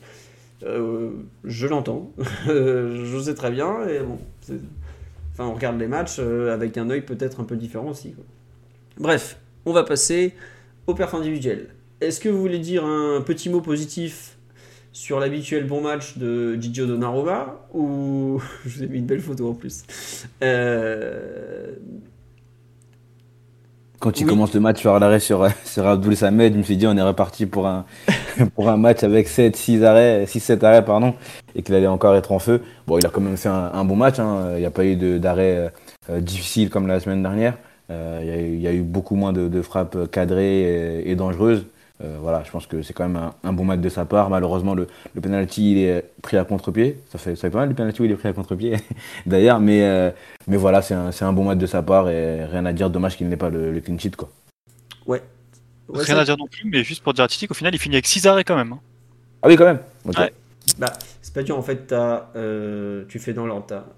la tête d'Abdul Samed tu dois avoir deux frappes d'Openda, tu dois avoir euh, une ou deux frappes de Frankowski de loin, et il me semble que tu en as une autre. Je me demande s'il n'y a pas une frappe de Sotoka ou de Fofana en fin de match où c'est un arrêt. Euh, enfin, il y a, pour moi, il y a trois vrais arrêts. As les deux frappes je pense que c'est la difficulté des arrêts qui, qui, qui, fait que, qui font que j'ai pas trouvé c'était pareil que contre Nice. Quoi. Je pense ah oui, il y a pas autant d'arrêt décisif, ça c'est sûr. C'est ça, ça. Non, Nice, ce que Nicolas Pepe lui fait faire, euh, c'est autre chose que ce que Openda lui a fait faire ce week-end. Et tout le respect qu'il faut pour Openda, qui fait vraiment un super match et qui est un très bon joueur, on l'a dit, mais voilà. Il y a trois frappes d'Openda visiblement, mais oui, elles sont excentrées. Je suis pas... En termes d'XG, par exemple, je pense que Openda, ces trois frappes, tu dois à peine atteindre les 0,35 ou 0,40 en additionnant. Donc euh, voilà. On nous dit quelle tristesse quand même de voir Meunier en Italie et au Milan et nous avec Donnarumma. Écoutez, c'est le football, hein, qu'est-ce que je voulais je vous dise? Peut-être qu'un jour ça rechangera, mais en tout cas aujourd'hui, toujours est-il que Donnarumma est à Paris et Maignan est dans les buts du, du, Paris euh, du, Milan c'est pardon, il a été dans les buts du PG il y a longtemps, mais c'est plus le cas. Sur les, performances défensives, euh, Ramos, Marquinhos, Danilo, est-ce qu'il y en a un dont vous voulez parler ou pas? Moi j'avoue être très surpris, en fait, une nouvelle fois, du, des difficultés qu'a Marquinhos à gérer Openda, en fait. Parce que qu'il ait du mal face à des attaquants très physiques, on le sait, c'est connu, c'est courant, voilà. Mais qu'il ait du autant de mal face à Openda, qui est un joueur qui est pas plus costaud que lui, qui à mon avis va pas beaucoup beaucoup plus vite que lui, j'avoue j'ai du mal à expliquer à quel point c'est ça un peu sa némésis quoi. Il n'y a pas de vraiment, je comprends pas pourquoi ce joueur lui donne autant de difficultés. Au match aller, il l'avait massacré. Là, il l'a fait danser, je sais pas combien de fois. Euh, vraiment, euh, on nous dit C'est vrai que Marquinhos compense aussi beaucoup pour Ramos. Il y a du vrai, mais il y a des fois, euh, bon, Ramos est pris dans la profondeur. Marquinhos se retrouve un contre un contre Openda. Je trouve que c'est pas normal qu'Openda se retrouve à frapper pratiquement à chaque fois. Je sais pas, Mathias ou, Omar, hein, si vous avez un avis sur justement ces difficultés. Oui, Mathias? Bah, moi, la question que je me pose, c'est est-ce qu'on est sûr que Openda va pas vraiment plus vite que Marquinhos quand même? Marquinhos, c'est un central qui va vite, hein. là je, suis d'accord avec toi. Mais euh, la vraie question que je me pose, c'est à la course comme ça, sur des longues distances, pas, pas sur 10-20 euh, mètres, plus sur 30, 40, voire peut-être même 50. Je pense qu'il y a quand même très très très peu de centrales en France qui peuvent euh, prendre Openda. Alors, ah, le, la seule, le seul chose dommageable au niveau pour Openda que j'aurais aimé voir, c'est sur des appels un peu plus axiaux où du coup, comme tu l'as dit, euh, il y a peut-être un moment où il prend Marquinhos, enfin où il y a un, duel à jouer à l'épaule avec Marquinhos pour avoir une vraie position de frappe face à face à Donnarumma, mais sur des appels fuyants comme ça, où en plus Marquinhos n'est pas non plus obligé de trop le contester parce que bah, du coup Openda va, avoir des situations de frappe assez fermées. Euh, je suis pas choqué de le voir passer devant. Et puis après, c'est vrai qu'il y a aussi le côté, euh, il y a aussi le côté euh, avec Ramos, forcément, euh, tu te dois d'être soit dans la couverture, soit de, de, de, sortir un peu et de, redouter un petit peu la couverture que toi tu vas bénéficier parce que Ramos c'est pas le plus, même si c'est un, c'est un bon central, c'est évidemment un central de très haut niveau, mais comme tu l'as dit dans l'espace aujourd'hui c'est compliqué. Mais c'est, ouais, je, je, en fait au niveau de, je pense que par rapport à toi, je nuancerais peut-être plus les qualités d'Openda, mais dans le sens euh, positif. Je pense vraiment quand même que c'est un central qui, un attaquant qui, dans la profondeur, Euh, sur des situations comme ça, tu sais, où entre guillemets, il a juste à courir, pas forcément à se procurer une bonne situation, comme ce qui s'est passé en fait hier, euh, avant-hier, pardon. Je pense quand même il y a très peu de, très peu de centrales qui pourraient le jouer sur une course aussi longue, quoi. D'accord, non mais c'est intéressant. Après, tu vois, je t'entends sur la course longue, euh, c'est vrai que Marquinhos, bon après il commence à avoir 29 ans, je pense qu'il a perdu en, vitesse par rapport à ces très jeunes années. Mais en première mi-temps, il y a un moment où bah, sur l'action de. sur l'énorme occasion de Frankowski, c'est en 5 mètres hein, qu'il le dépose. C'est un peu ça qui me, qui me fait un peu tiquer. Quoi. Je... Après, c'est vrai que Marquinhos n'est pas totalement confiance. Et le fait qu'il soit sorti avant la fin me laisse à penser qu'il a peut-être joué aussi, peut-être un peu blessé. Parce que c'est Marquinhos qui sort avant la fin. C'est En général, c'est pas un choix tactique et c'est uniquement sur blessure. Euh, Omar ou Titi, je sais pas ce que vous en pensez un peu sur. Euh, tu as du soutien, Mathias. Même si tu as été appelé Étienne, tu as du soutien avec ta, théorie en tout cas. Ouais, Omar ou Titi sur euh, le Marquinhos un peu en difficulté face à Openda. Euh, vous rejoignez Mathias sur le fait qu'Openda est juste un joueur plus véloce que lui ouais. Vas-y, vas-y. vas-y, Mathieu. Vas-y, Titi. J'allais dire oui, non. je rejoins plutôt, plutôt Mathias sur, sur Openda. C'est vraiment un joueur qui a, une fréquence d'appui hein, intéressante, qui a vraiment une vélocité aussi euh, très très bonne. Et Marquinhos a, a vraiment du mal à, quoi, à savoir euh, l'appréhender, s'il doit, je sais pas s'il a un problème d'anticipation, si, je sais pas. En tout cas, il a, il a vraiment du mal sur le match aller. Déjà, c'était assez criant. Enfin, sur le but, euh, c'est assez. C'est assez, assez, incroyable le but qu'il avait mis au, match aller comme il s'était fait déposer. J'avoue que en général, c'est un joueur qui, qui, arrive plutôt à gérer ses profondeurs, qui arrive plutôt à, à, couvrir ses, ses partenaires, hein, Ramos, etc., quand ils, ont, quand ils ont des difficultés, même son, son, son latéral droit, etc. Donc euh, là, j'étais, euh, je suis pas surpris, mais euh, je pense que peut-être, comme dit Mathias, que le, le, joueur qui est Openda, en tout cas dans, dans sa capacité à, à faire ces appels-là, dans, dans, le dos de la défense, plongeant, etc., est peut-être beaucoup plus compliqué à apprendre que, que ce qu'on ne pense. Après, euh, peut-être que Marquinhos était aussi, euh, aussi diminué, mais peut-être remettre un peu euh, du crédit sur, sur le type de joueur qu'est Openda et le type d'adversité qu'il impose à ses, à ses adversaires défenseurs centraux. Très bien, non, non, d'accord. Bah écoutez, réhabilitons Openda plutôt que d'enfoncer Marquinhos. Il n'y a pas de souci. Non, mais je. En fait, je n'ai pas beaucoup regardé Lens dernièrement. Mais c'est vrai que j'imaginais pas forcément Openda être en mesure de déstabiliser autant Marquinhos, qui est quand même censé avoir un petit peu de bouteille et qui est pas. qui, qui, en fait, entre guillemets, qui est prévenu, quoi. Bon, à suivre. Euh, est-ce que vous voulez dire. Oui, Mathias, oui? J'allais juste dire que la, seule chose où je, je pourrais lui en vouloir à votre place, c'est. Euh, il y a quelques fois au pressing, je l'ai pas trouvé très très. Alors il y a des fois où il a été euh, amputé d'une solution sur le côté par Hakimi, notamment en première mi-temps, mais même en deuxième, il y a un ballon justement où au pressing, euh, là, Openda le bouge complètement avant de mettre le petit point à Ramos et de s'enfermer, enfin pas de s'enfermer, mais de tergiverser un peu proche de, la ligne de but de Donnarumma. Sans ballon, parfois, enfin face au pressing, j'ai trouvé un peu plus redoutable au final, un peu plus euh, démuni que sans ballon. Où euh, tu peux imaginer quand même qu'avec le ballon, il a peut-être des solutions. pourquoi pas pour allonger Alors on sait bien qu'allonger avec ce 11 là, c'est difficile. mais au moins ne pas forcément t'exposer, même si bien que, enfin, il va falloir faire un choix à un moment, soit euh, essayer de sortir court, et comme je l'avais dit au début du podcast, il y a eu quelques, quelques séquences au début du match où ils l'ont bien fait, et ou allonger pour ne pas prendre de risques, mais voilà, c'est surtout avec le ballon où parfois je l'ai trouvé un peu plus en difficulté face au pressing lensois, et notamment la situation avec Openda, où là, par contre, j'ai trouvé un peu light, et qui enfin, se faire bouger au duel par Openda quand t'es Marquinhos, là, j'ai été un peu surpris, pour être honnête.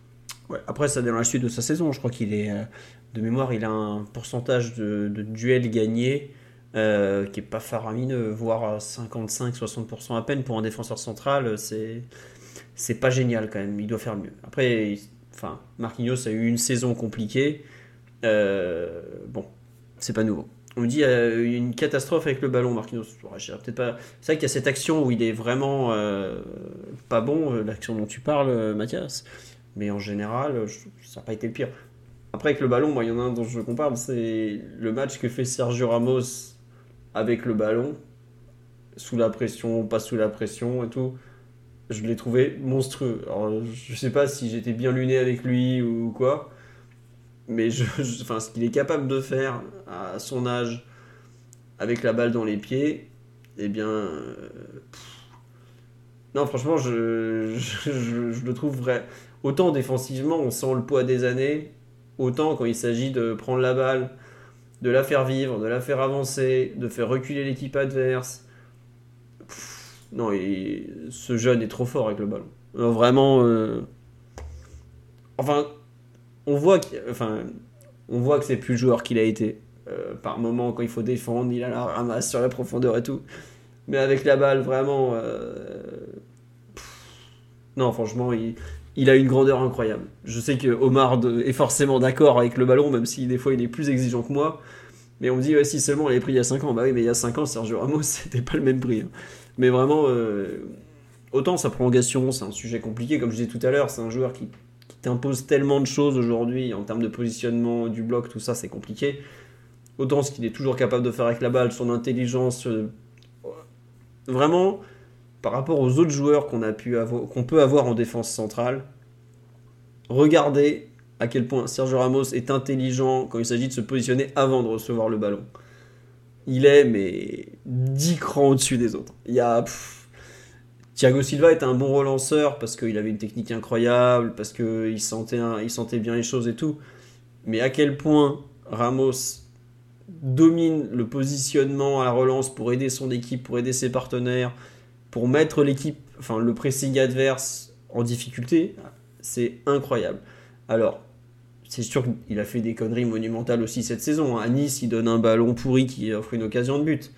Mais, dans l'ensemble, euh, on me dit il dégage un semblant de sérénité, mais c'est, c'est pas un semblant de sérénité, je trouve qu'il est en maîtrise totale de l'espace, balle au pied, et quand il s'agit de relancer, il a jamais peur du mec qui vient face à lui. Et ça, franchement, c'est. J'espère que ceux autour de lui se rendent compte de ce qu'il fait sur le terrain, quand même, en fait. Parce que il a 36 ans, la fin est proche, évidemment.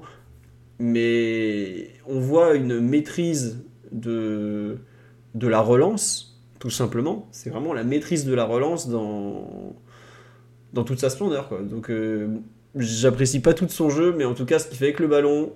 Merci, monsieur Ramos, d'expliquer comment on relance depuis l'arrière sous pression en réfléchissant, même avec des jambes de vieillard et, probablement des pieds un peu moins affûtés qu'à la bonne époque. Donc euh, rien que pour ça, je, ne sais pas Mathias, euh, Omar ou Titi, si vous ressentez le, même amour de la relance que moi pour, euh, pour Serge Ram, mais en tout cas, ça fait plaisir de, voir quand même un peu de justesse avec le ballon quand on est derrière.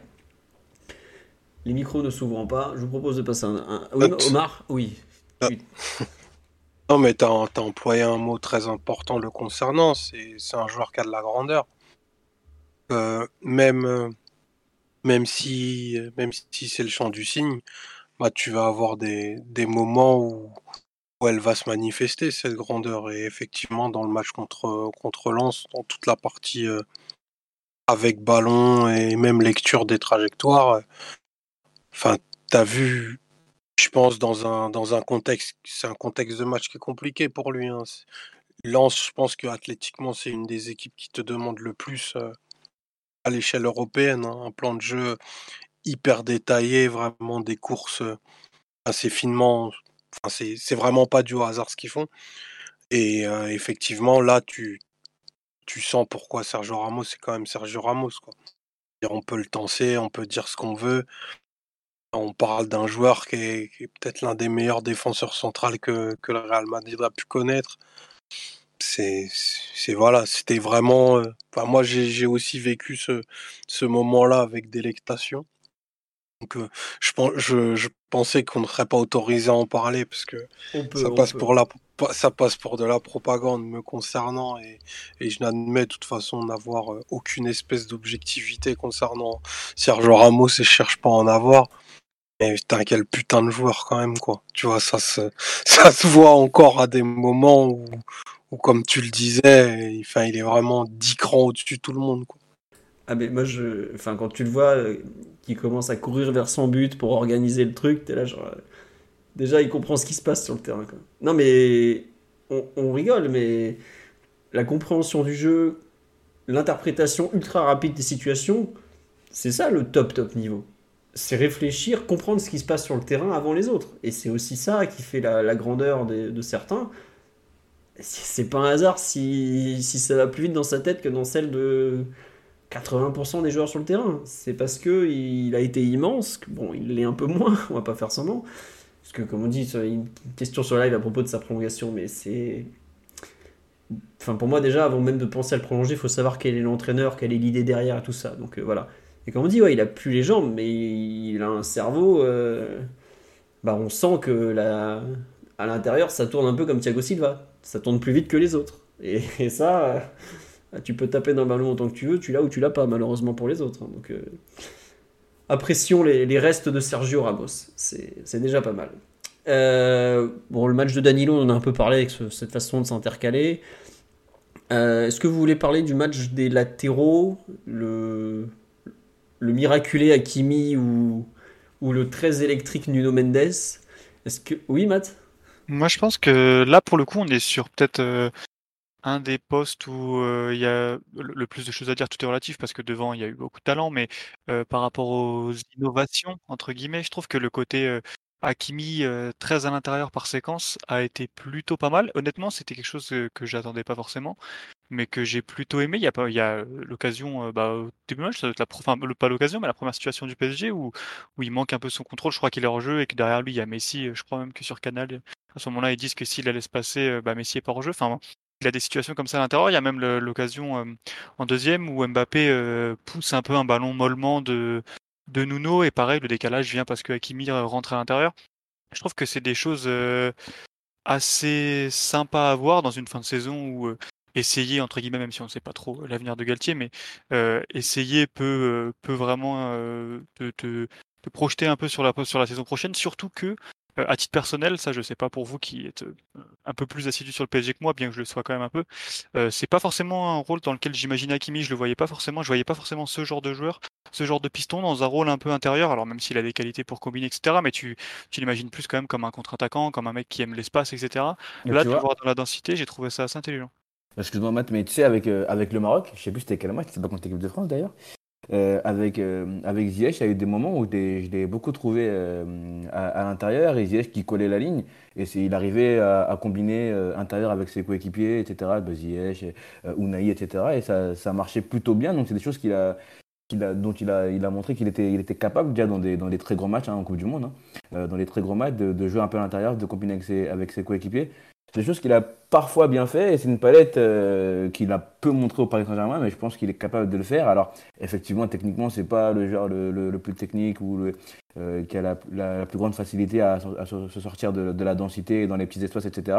Mais je pense que par moment ou par, de, de façon très euh, circonstancielle, il est capable de jouer euh, beaucoup plus intérieur et de, et de combiner comme il l'a fait samedi. Quoi. Donc, euh, ouais, c'est une chose que j'avais déjà vue et avec Ziyech, ça avait, beaucoup, euh, ça avait plutôt bien fonctionné à, la Coupe du Monde par, par séquence. Et si vous vous rappelez, il y a Vaïd, quand il était encore sélectionneur du Maroc, donc il y a maintenant un an, c'était il y a même un an et demi, hein, je sais plus. En fait, il l'avait interrogé sur les difficultés de Hakimi à être servi par les autres stars, par les stars de l'attaque du PSG. Et ce que Vaïd avait dit, c'est bah, s'il n'est pas servi, c'est à lui de provoquer les choses. À savoir, au lieu de faire son, appel le long de la ligne de touche, il doit rentrer dans l'axe. Et là, ils seront obligés de le servir en fait. Et peut-être aussi que bah là, il, peut le faire parce qu'il a, manque peut-être aussi Neymar et tout ça, donc il y a moins de solutions devant pour les stars. Mais peut-être que c'est aussi peut-être une conséquence de ça. Après, moi, je suis d'accord avec vous que c'est un joueur. Déjà, il sait percer balle au pied. Et des joueurs qui savent percer balle au pied au PSG, il n'y en a pas beaucoup. Il y a Renato Sanchez, il y a Nuno, il y a Mbappé, et Messi de moins en moins. Neymar, pareil, c'est un joueur qui le fait un peu moins. Mais je trouve que c'est un joueur qui sait gagner des mètres en fait. Et a, c'est intéressant justement qu'il le fasse dans l'axe. Percer sur le côté, au bout d'un moment, il va centrer pour qui? Il n'y a personne au PSG au centre. Donc à partir de ce- moment-là, autant rentrer dans l'axe. Alors des fois, c'est pas malin parce qu'il y a trop de joueurs, mais je pense qu'il a une vraie capacité à prendre le ballon et à. Un peu comme. Enfin, c'est pas un exemple, hein, mais si Meunier y arrivait, Hakimi peut- doit pouvoir savoir le faire. Meunier, des fois, il partait pas côté, il partait axe. Bah, notamment le, le il y a un but contre euh, contre le Barça, il y en a un peu comme ça, mais je crois surtout contre le Real Madrid où il, comme ça il repique dans l'axe et il est servi par Bernat. Enfin, je, je mélange peut-être plusieurs actions, mais bref, un latéral n'est pas obligé d'aller longer la ligne de touche. hein. Et Nuno d'ailleurs le fait excellemment sur cette rencontre quand il part, quand il fait son incroyable percée conclue par la frappe euh, du droit juste à côté. Mais peut-être que justement, euh, Hakimi doit être ce joueur qui, plutôt que de tenter d'être toujours cette, fausse piste, doit prendre un peu son destin en main et aller percuter plein axe. Enfin, ça peut être une, une, vraie piste d'amélioration euh, pour lui en tout cas. Oui, Matt, tu voulais rajouter quelque chose? Non, je voulais dire aussi que déjà, Titi avait raison, j'avais oublié ce, ce truc-là avec le Maroc et c'est vrai que ça avait existé, mais surtout ce que j'avais bien aimé plutôt que le, les percées qu'il faisait avec ballon, qu'on avait vu aussi quelques fois à Nice la semaine dernière. Il y en a une notamment euh, où euh, il part côté droit pour rentrer. Et des fois, je l'ai trouvé. Euh, il est venu se mettre automatiquement à l'intérieur sans ballon en fait. Alors c'est aussi parce que parfois Solaire a été très excentré parce qu'il était dans ce double rôle entre le milieu et l'attaque selon les, les, phases avec et sans ballon. Mais il y a ce côté, comme tu dis, essayer de se rapprocher un peu du ballon pour être plus décisif dans les derniers mètres parce que des fois, euh, surtout au PSG, il y a notamment Messi qui en avait fait les frais, mais euh, bah, des fois il n'est pas assez servi, comme tu dis, parce que cette fausse piste, bah, elle n'est pas souvent vraie. Quoi. Et du coup, c'est vrai que le fait de se rajouter, de se, de se rapprocher du ballon et des 30 derniers mètres et de la surface, bah, lui offre forcément plus d'opportunités. Et euh, bah, c'est ce qui est arrivé avec la première occasion. Et puis il y a son occasion, enfin je sais plus, c'était il y a quelques semaines, là, la frappe en, dehors de, en dehors de la surface qui marque. Voilà, contre Montpellier. Donc, Et on me signale. Excuse-moi, je t'ai coupé. On me signale. Ouais, non, mais il y a Montpellier et contre Toulouse, c'est ça qui fait sur son but. Il rentre dans l'axe. Après, est-ce que c'est un hasard s'il arrive à faire ça quand il manque euh, des joueurs, par exemple? À Montpellier, il n'y a ni Mbappé ni Neymar, il n'y a que Messi. Toulouse, pareil. Pas de Mbappé, pas de, pas de Neymar.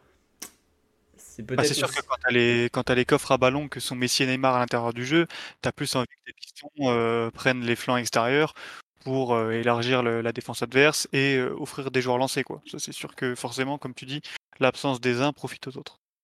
Ouais, bon. Est-ce que vous voulez dire un petit mot sur la, la, foudre du Portugal ou juste peut-être cette, cette fameuse percée de du début de match, je quoi, j'étais là 25e, 30e. Reste euh, un moment où oh, j'aurais aimé que ça aille au bout parce que le... Millions of people have lost weight with personalized plans from Noom, like Evan, who can't stand salads and still lost 50 pounds. Salads generally for most people are the easy button, right? For me, that wasn't an option. I never really was a salad guy. That's just not who I am. But Noom worked for me. Get your personalized plan today at Noom.com. Real Noom user compensated to provide their story. In four weeks, the typical Noom user can expect to lose one to two pounds per week. Individual results may vary. Life is full of awesome what ifs, and some not so much, like unexpected medical costs. That's why United Healthcare provides Health Protector Guard fixed indemnity insurance plans to supplement your primary plan and help manage out of pocket costs. Learn more at uh1.com. L'action, le coffre, la puissance, euh, Nuno fait un truc quand même, euh, encore une fois, complètement dingue. Je sais qu'un jour il va marquer un but comme ça où il aura. Euh, Merde, je me suis trompé, je vous ai mis pied en photo. où il aura dépassé tout le monde. Mais euh, je pense qu'il en était vraiment, vraiment, vraiment pas loin ce, week-end. J'attends le moment où il va le faire parce qu'il a tellement de choses en lui. Quand il commence à percer, là, il, il se passe quelque chose, je trouve. Donc, j'attends désormais euh, qu'il nous fasse, voilà, comme dit, une action à la Lucas moi, j'ai envie qu'il fasse une action à la Nuno, quoi. Il part du côté, il en, éclate un sur le petit contrôle quand il fait semblant avec le pied droit de pousser, là. Après, il repart intérieur, feinte, parce qu'il fait, quand même un peu des feintes en cours, quand il accélère en cours d'accélération. Et puis à la fin, bah, il finit par une grosse frappe ou un truc dans le genre, quoi. Donc, Nuno, nous avons rendez-vous pour un grand but avec vous, monsieur. Il faut que ça arrive. Alors, si ça peut être le but du titre, ça rendra peut-être un peu le 11 titre plus glamour. On me dit une action à la Diego. Non, plutôt pas, du, pas à la Diego, une action un peu à la, Marcelo, avec plus de puissance, forcément moins de technique, mais un peu ce genre de but que, Marcelo marquait lors des grands soirs européens du Real Madrid il y a quelques années. Moi, c'est ce genre d'action que j'ai envie de voir de la part de Nino parce qu'il l'a dans les jambes. Quoi. Il, y a même, il y en a même une en deuxième où, d'ailleurs, je tiens à dire quand même que le ballon n'était pas sorti. Sur le grand pont qui met à Gradit, je crois. Francovski ou Gradit? C'était. Euh, en tout cas, c'était pas sorti. Mais euh, oui, je crois que, enfin, pour moi, le ballon ne sort pas en tout cas. Ouais, je suis d'accord. C'était magnifique.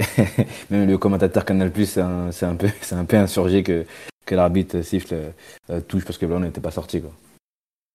Ouais, bon, ça après là. Moi j'avoue j'étais comme vous, j'ai hurlé, et puis au replay j'avais un peu plus de doutes. Mais bon, c'est comme ça, après on saura pas quoi. On dit meilleur parisien contre Lance Nuno Mendes. Je sais pas si c'était le meilleur, mais en tout cas c'est rarement le plus mauvais en tout cas, et toutes les semaines c'est vrai. Euh, alors, il y a un grand débat parmi les milieux de terrain. Euh, je veux bien votre avis en fait, parce que je fais partie des rares qui ont notamment, euh, de façon peut-être un peu honteuse ou je ne sais pas, euh, j'ai apprécié la seconde mi-temps de Fabian Ruiz. À part le penalty, je précise tout de suite, à part le penalty qui n'a aucun sens, je comprends toujours pas ce qui lui est passé par la tête, à sauter à moitié en l'air, tout ça. Moi j'ai beaucoup aimé sa seconde mi-temps où justement quand on est dans une phase un peu de de gestion où on demande de faire courir, où on demande de pas faire n'importe quoi, euh, bah, je l'ai trouvé franchement intéressant dans cette idée de, de réfléchir avec le ballon. Je veux bien votre avis parce que on me dit sur le live avis très risqué. Ah mais j'assume, hein, moi je l'ai écrit sur le site, euh, voilà quoi, j'ai pas de problème. Hein. Mais je veux bien votre avis sur justement le, match de Ruiz en général et particulièrement sa seconde mi-temps parce que pour moi c'est le seul Parisien que j'ai apprécié en seconde mi-temps. Euh, avec la capacité euh, même de remonter le ballon, de pas le garder derrière, tout. Donc euh, Mathieu, Mathieu, je suis désolé, Mathias, Omar, Titi. Ah tiens Omar, on t'a pas entendu beaucoup sur les précédents. Je, je veux bien ton avis sur la prestation de Fabian Ruiz, même si je sais ton, ton amour pour les joueurs espagnols. Tu vois, tu, ton, ton préambule est mauvais parce qu'on va croire que j'ai des billets, tu vois.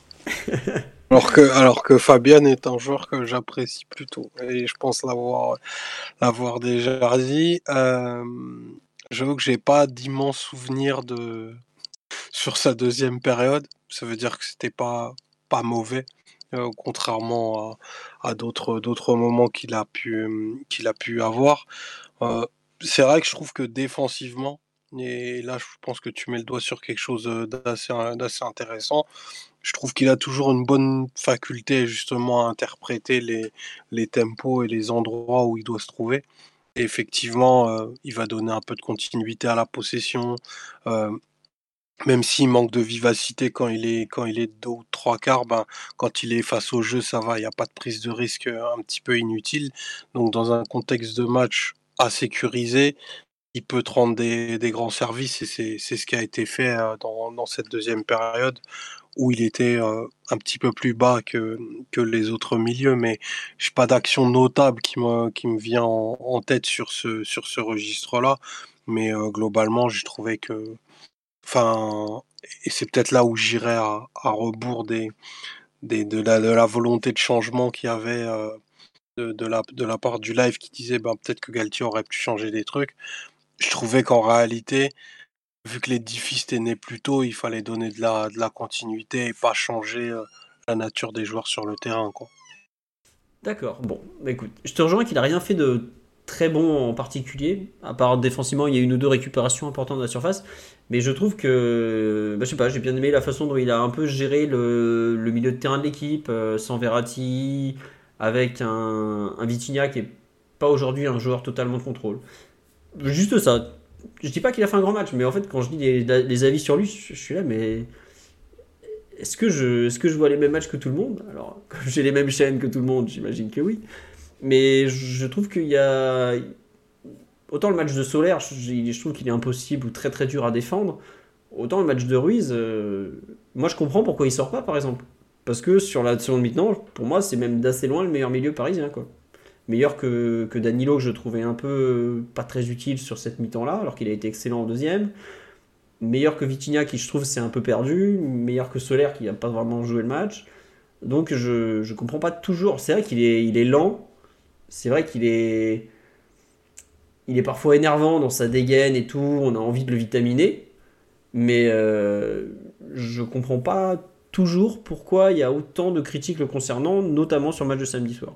Après, tiens, bah Mathias, toi qui as un avis euh, probablement plus neutre et, et comment dirais-je, moins, moins déformé par le nombre de matchs, euh, qu'est-ce que tu, justement, on nous dit 118 passes réussies sur 122, euh, zéro occasion créée. Mais ça, c'est normal. Vu où il est sur le terrain, c'est pas lui qui va créer des occasions. Et même le PSG a pas beaucoup d'occasions parce que le PSG ne cherchait pas forcément à en avoir. Donc, je suis pas sûr que ça soit une stat pertinente euh, sur ce match en tout cas. Ouais, donc Mathias, vas-y, je veux bien ton, ton avis un peu sur le match de, de Fabian. Bah moi, je vais aller dans la même lignée que Omar. Je, son, son match me, en deuxième mi-temps, ce que j'ai bien aimé, la seule chose qui m'a fait un peu euh, lever les yeux sur lui, enfin lever les yeux dans le bon sens du terme, c'est euh, sur l'occasion d'Akimi ou qui frappe sur Samba, c'est lui qui fait l'ouverture. Donc euh, ça, c'est vrai que sur, son pied gauche, sur des phases comme ça un peu plus calmes où il doit aller chercher un peu vers l'avant, s'il a du temps et de l'espace, il a le pied pour le faire. Après, euh, je trouve en fait que c'est un, joueur surtout là dans un tempo euh, assez faible, même si le PSG est parfois exposé à des transitions, mais où tu as principalement le ballon face à un joueur, face à une équipe qui est diminuée numériquement, et que du coup lui va parfois avoir un peu plus de temps et d'espace. C'est dur de se faire un avis sur un joueur qui est euh, mou, c'est pas le mot que je dirais, mais on n'en est pas loin quoi. C'est quel, c'est un joueur qui, euh, qui a une vitesse, deux vitesses maximum, il a pas la troisième, et du coup forcément, comme tu l'as dit, ça peut être utile pour gérer des tempos, pour mettre le pied sur le ballon, et même parfois pour défendre. Mais par contre, euh, tu, tu, tu attendras pas de tu attendras pas de Fabinho, de d'être Renato et du coup forcément de marquer un peu plus en fait l'esprit euh, de ton match euh, plutôt que alors que lui est un joueur en fait qui va plus être dans le calme, là, le contrôle, etc. Je je pas trop trop d'avis sur son match. Il y a eu des il y a eu comme comme je l'ai dit tout à l'heure des fulgurances qui m'ont qui m'ont plu, mais comme Omar, c'est pas quelque chose qui m'a qui m'a particulièrement signalé. J'ai l'impression en fait que ce qu'il a fait euh, dans le côté contrôle, etc. Ce que ce que tu as dit, euh, il y a peut-être pas mal d'autres milieux qui auraient pu le faire aussi quoi. Ah oui, oui, clairement. Il fait pas le match du siècle, hein, mais. Enfin, je sais pas, je crois. euh, Je sais plus, je- je- c'est l'équipe ou le Parisien, je crois je, je, je me prends 3 ou 4, tu vois, mais. Enfin, par rapport au match qui a été demandé, il est totalement dans le ton, en fait. C'est plus Oui, c'est ça. C'est, en fait, il, il est dur à sortir du lot par ses qualités et par son match, mais euh, enfin, il est dur à sortir du lot dans les deux sens, quoi. C'est pas, euh, comme tu l'as dit, le meilleur joueur, mais c'est, c'est loin d'être le pire. Ouais. Euh, on nous dit il est étrange ce joueur, j'ai l'impression qu'il lui faut un système très structuré, il n'est pas du tout autosuffisant, on lui, on lui demande de faire ce qu'il fait, temporiser, continuité, pas de risque, mais euh, visiblement au Betis c'était un joueur beaucoup plus protagoniste. Au Betis, euh, avec la fameuse équipe Espagne Espoir de, de, de, la Fuente, même on l'a vu au Napoli prendre plus de risques, oui il y a un côté effectivement euh, consigne respectée, peut-être aussi joueur encore en, en cours d'adaptation, même probablement. Et euh, effectivement, joueur qui, je pense, comme beaucoup dans cette équipe, est en souffrance du manque de, du manque de structure collective. euh, tout simplement. Après, comme tu dis, Mathias, il, a que deux vitesses. hein, et encore deux vitesses, t'es généreux, hein, parce que entre la marche et la course, il n'y a pas beaucoup d'écart. hein. Mais bon, c'est comme ça, on fera avec. Euh, tu as tout à l'heure évoqué le cas de Vitinha. Je sais pas si Titi ou Omar veulent rajouter euh, une phrase ou deux sur le Portugais qui a enfin eu les gestes justes devant le but et que cette belle frappe et, et cette passe décisive. Visiblement non, je m'y je m'y attendais un petit peu. Le match de Solaire. Je sais pas si quelqu'un veut, veut commenter le match de Carlos Soler, vu que c'est le même que toutes les semaines. À savoir que bah, il joue pour les autres et il fait absolument rien pour lui pour se mettre en évidence, malheureusement. Euh, bon, Qu'est-ce voilà. qu'est-ce- qu'est-ce qu'il fait pour les autres? Parce que j'admets que franchement, c'est vraiment euh, super dur de, enfin, de, de voir euh, non pas un intérêt, mais même le plaisir qu'il pourrait prendre à, à être dans, dans cette équipe parce que il est même pas cantonné à des tâches mineures. C'est que, enfin, moi, je sais pas ce qu'il fait en fait. Bah, j'avoue que, en fait, tu le vois, il fait ce que les autres joueurs hauts sur le terrain veulent pas faire. Donc, bah, quand Messi décroche, il va se coltiner, il va faire, il va se coltiner la défense. Euh, quand Hakimi monte, il va tenter de, compenser un peu. Quand il faut défendre, il défend. Je pense qu'il a, tu vois, par exemple, il y avait beaucoup de fautes, euh, un peu de tactique ou de duel euh, qu'il veut, qu'il a surtout pas voulu lâcher. Non, voilà, mais après, je me mets. Enfin, je suis d'accord avec toi, Omar. Je... Ces matchs à vivre, ça doit être un calvaire. Franchement. Ouais, on, on parle de Wijnaldum sur live. Ouais, il y a un peu de ça, ouais. C'est vraiment le joueur que tu... Le joueur de compensation qui n'est pas un joueur de compensation, en fait. Mais en vrai, il se fait tailler, il en prend plein la gueule, tout ça. Mais même, je pense, à l'issue des matchs, il doit rentrer chez lui et se dire. Enfin, c'est chiant. Enfin, voilà, quel plaisir prend Solaire sur le terrain, comme dit sur F. Moi, vraiment, je comprends pas quel plaisir il peut prendre sur le terrain, honnêtement. Euh, alors, de temps en temps, il va marquer un but ou voilà. Mais le match de samedi, par exemple, en plus, il sort, je crois qu'il se fait à moitié siffler. Non, c'est pas lui qui sort, pardon, c'est Marquinhos, justement. J'avais dans ma tête, j'avais fait le changement. Euh, mais bon, bref. Je, vraiment, j'aimerais pas être à sa place, honnêtement. Euh, alors, bon, oui, évidemment, il vit à Paris avec un salaire royal sa vie n'est pas trop dure non plus, hein, c'est sûr. Hein. Mais euh, je sais pas, Titi ou Mathias ou Omar, si, si vous comprenez un peu ce qu'on demande à Solaire, euh, quel plaisir il y prend. Ouais, Mathias, mais. la seule chose que j'ai plus ou moins compris, c'est qu'il avait un, double rôle où euh, il était côté droit quand, quand Paris avait le ballon, puisque Messi était un peu plus dans l'axe, et il venait, faire le troisième milieu, un grand reculé, quand Paris l'avait pas. Après, je suis assez d'accord avec Omar sur le côté c'est un joueur énigmatique, mais pas énigmatique dans le sens euh, qui pose des questions. En fait, c'est un joueur qui pose aucune question. C'est peut-être ça le, plus grand problème. C'est difficile, il est difficile à cerner. Euh, c'est difficile de savoir ce qu'il veut faire, même quand il a l'espèce de louche pour Mbappé là en fin de, en fin de match. Euh, elle n'est pas, voilà, elle est pas du tout dans la bonne zone. Enfin, c'est comme vous le dites. Il y a moi honnêtement vu de l'extérieur et, et, en étant neutre, il y a presque un côté il me fait de la peine, comme tu l'as dit, attention, hein, pas dans sa vie, mais footballistiquement pour lui, euh, ouais, ça doit pas être un, ça doit pas être un régal tous les jours. Donc, euh, ouais, c'est, c'est une situation assez difficile à, cerner, bien plus que Fabien Ruiz par, exemple. Alors que je dis ça parce que les deux sont souvent mis dans les mêmes phrases et sont souvent comparés. Je trouve que leur cas est quand même assez différent, bien que ce soit pas forcément, euh, forcément diamétralement opposé. Fabien Ruiz c'est pas une énorme réussite, mais mais je trouve que tu as des, as des choses à sortir, à espérer et à comprendre, là où Solaire, euh, c'est ouais, très difficile à regarder comme à vivre, à mon avis. Ah, je croyais que Titi, elle, elle, voulait en parler, c'est pour ça. Mais ouais, non, je, Bon. On nous dit, j'avais le souvenir d'un joueur différent à Valence. Est-ce que le gars a envie d'être là? C'est une vraie question. Bah, il a été un peu mis à la porte l'été dernier par Valence. C'est qu'en gros, Valence, euh, lui, enfin, c'est le club de sa vie, Valence, globalement je pense qu'il est en souffrance quand il voit Valence relégable en Liga en tout cas. Mais euh, il a été mis à la porte. Euh, il y a cette histoire de Valence qui ne pouvait pas payer la traite du transfert de Guedes. Donc Solaire se retrouve à Paris.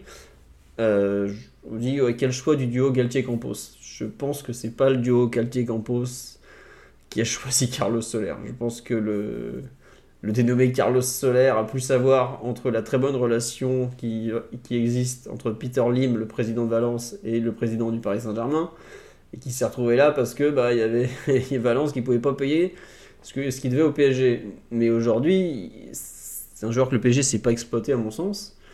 On dit c'est un milieu droit intérieur, c'est pas un ailier ni un relayeur, mais enfin ouais, Galtier le sacrifie effectivement parce que il lui donne à moitié un rôle.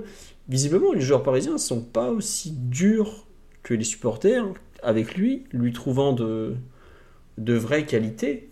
Mais moi, honnêtement, je vois pas comment ce joueur, on va pouvoir en tirer quelque chose par rapport en fait à ce qu'il a montré. C'est que d'un côté, c'est le milieu de terrain aujourd'hui du PSG qui me semble le plus doué face au but. Donc tu as tendance à vouloir le faire jouer haut sur le terrain pour qu'il puisse justement marquer, passer, tout ça. Mais il n'est pas à l'aise haut sur le terrain.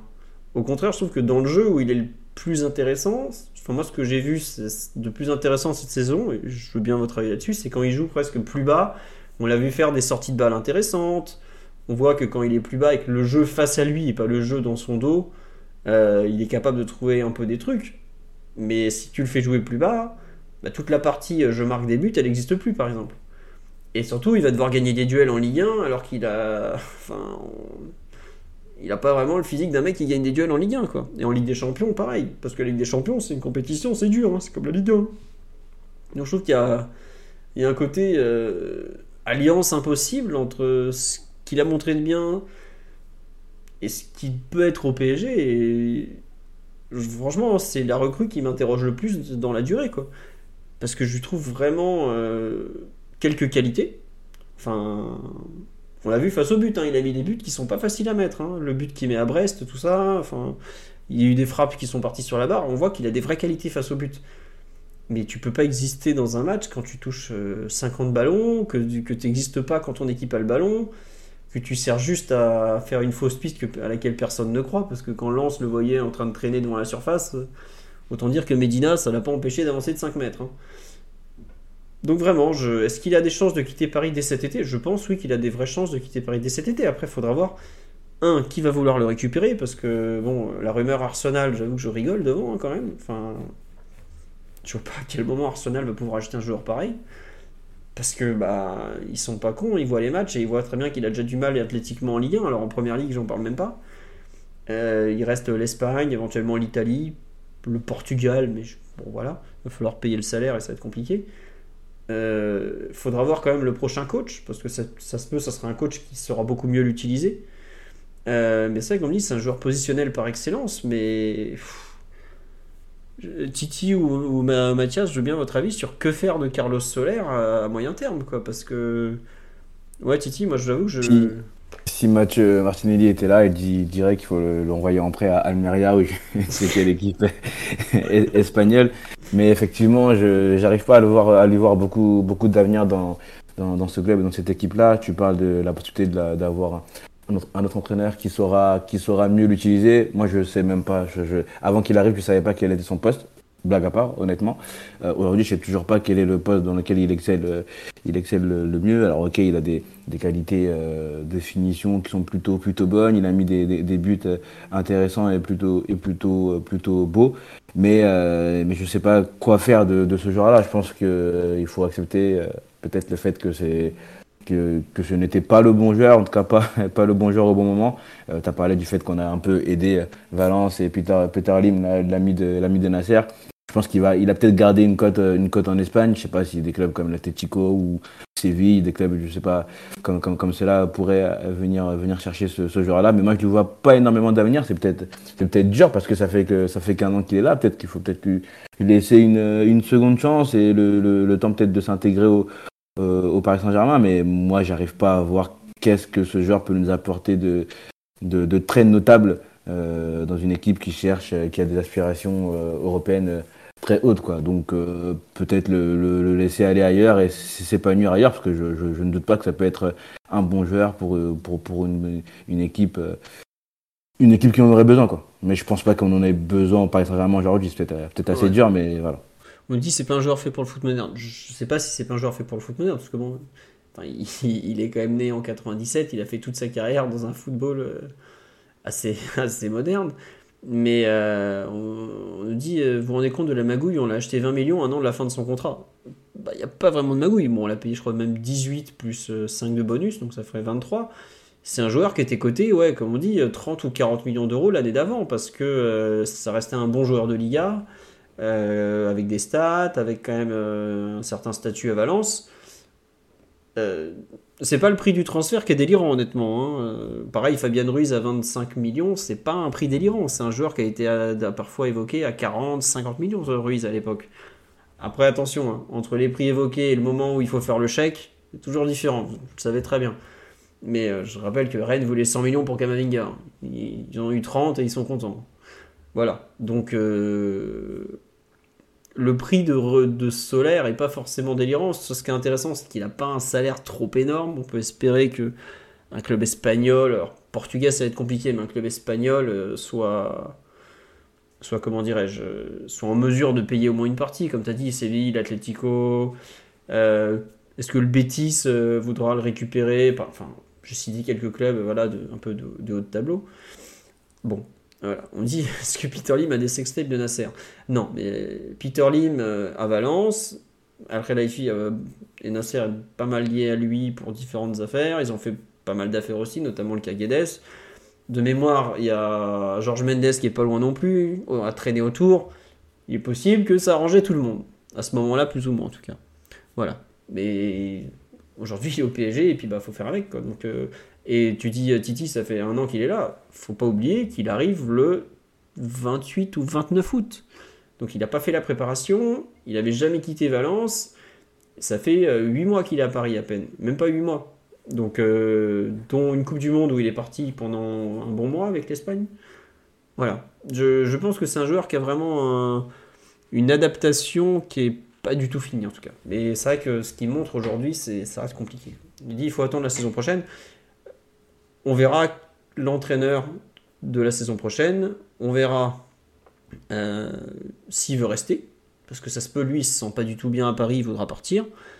Et puis, bah, faudra voir aussi euh, les offres qui tombent, parce que c'est toujours pareil. Pour partir, il faut une bonne offre. hein. Donc voilà. Euh, on a globalement fait le tour du milieu, de la défense, du gardien de but, tout ça.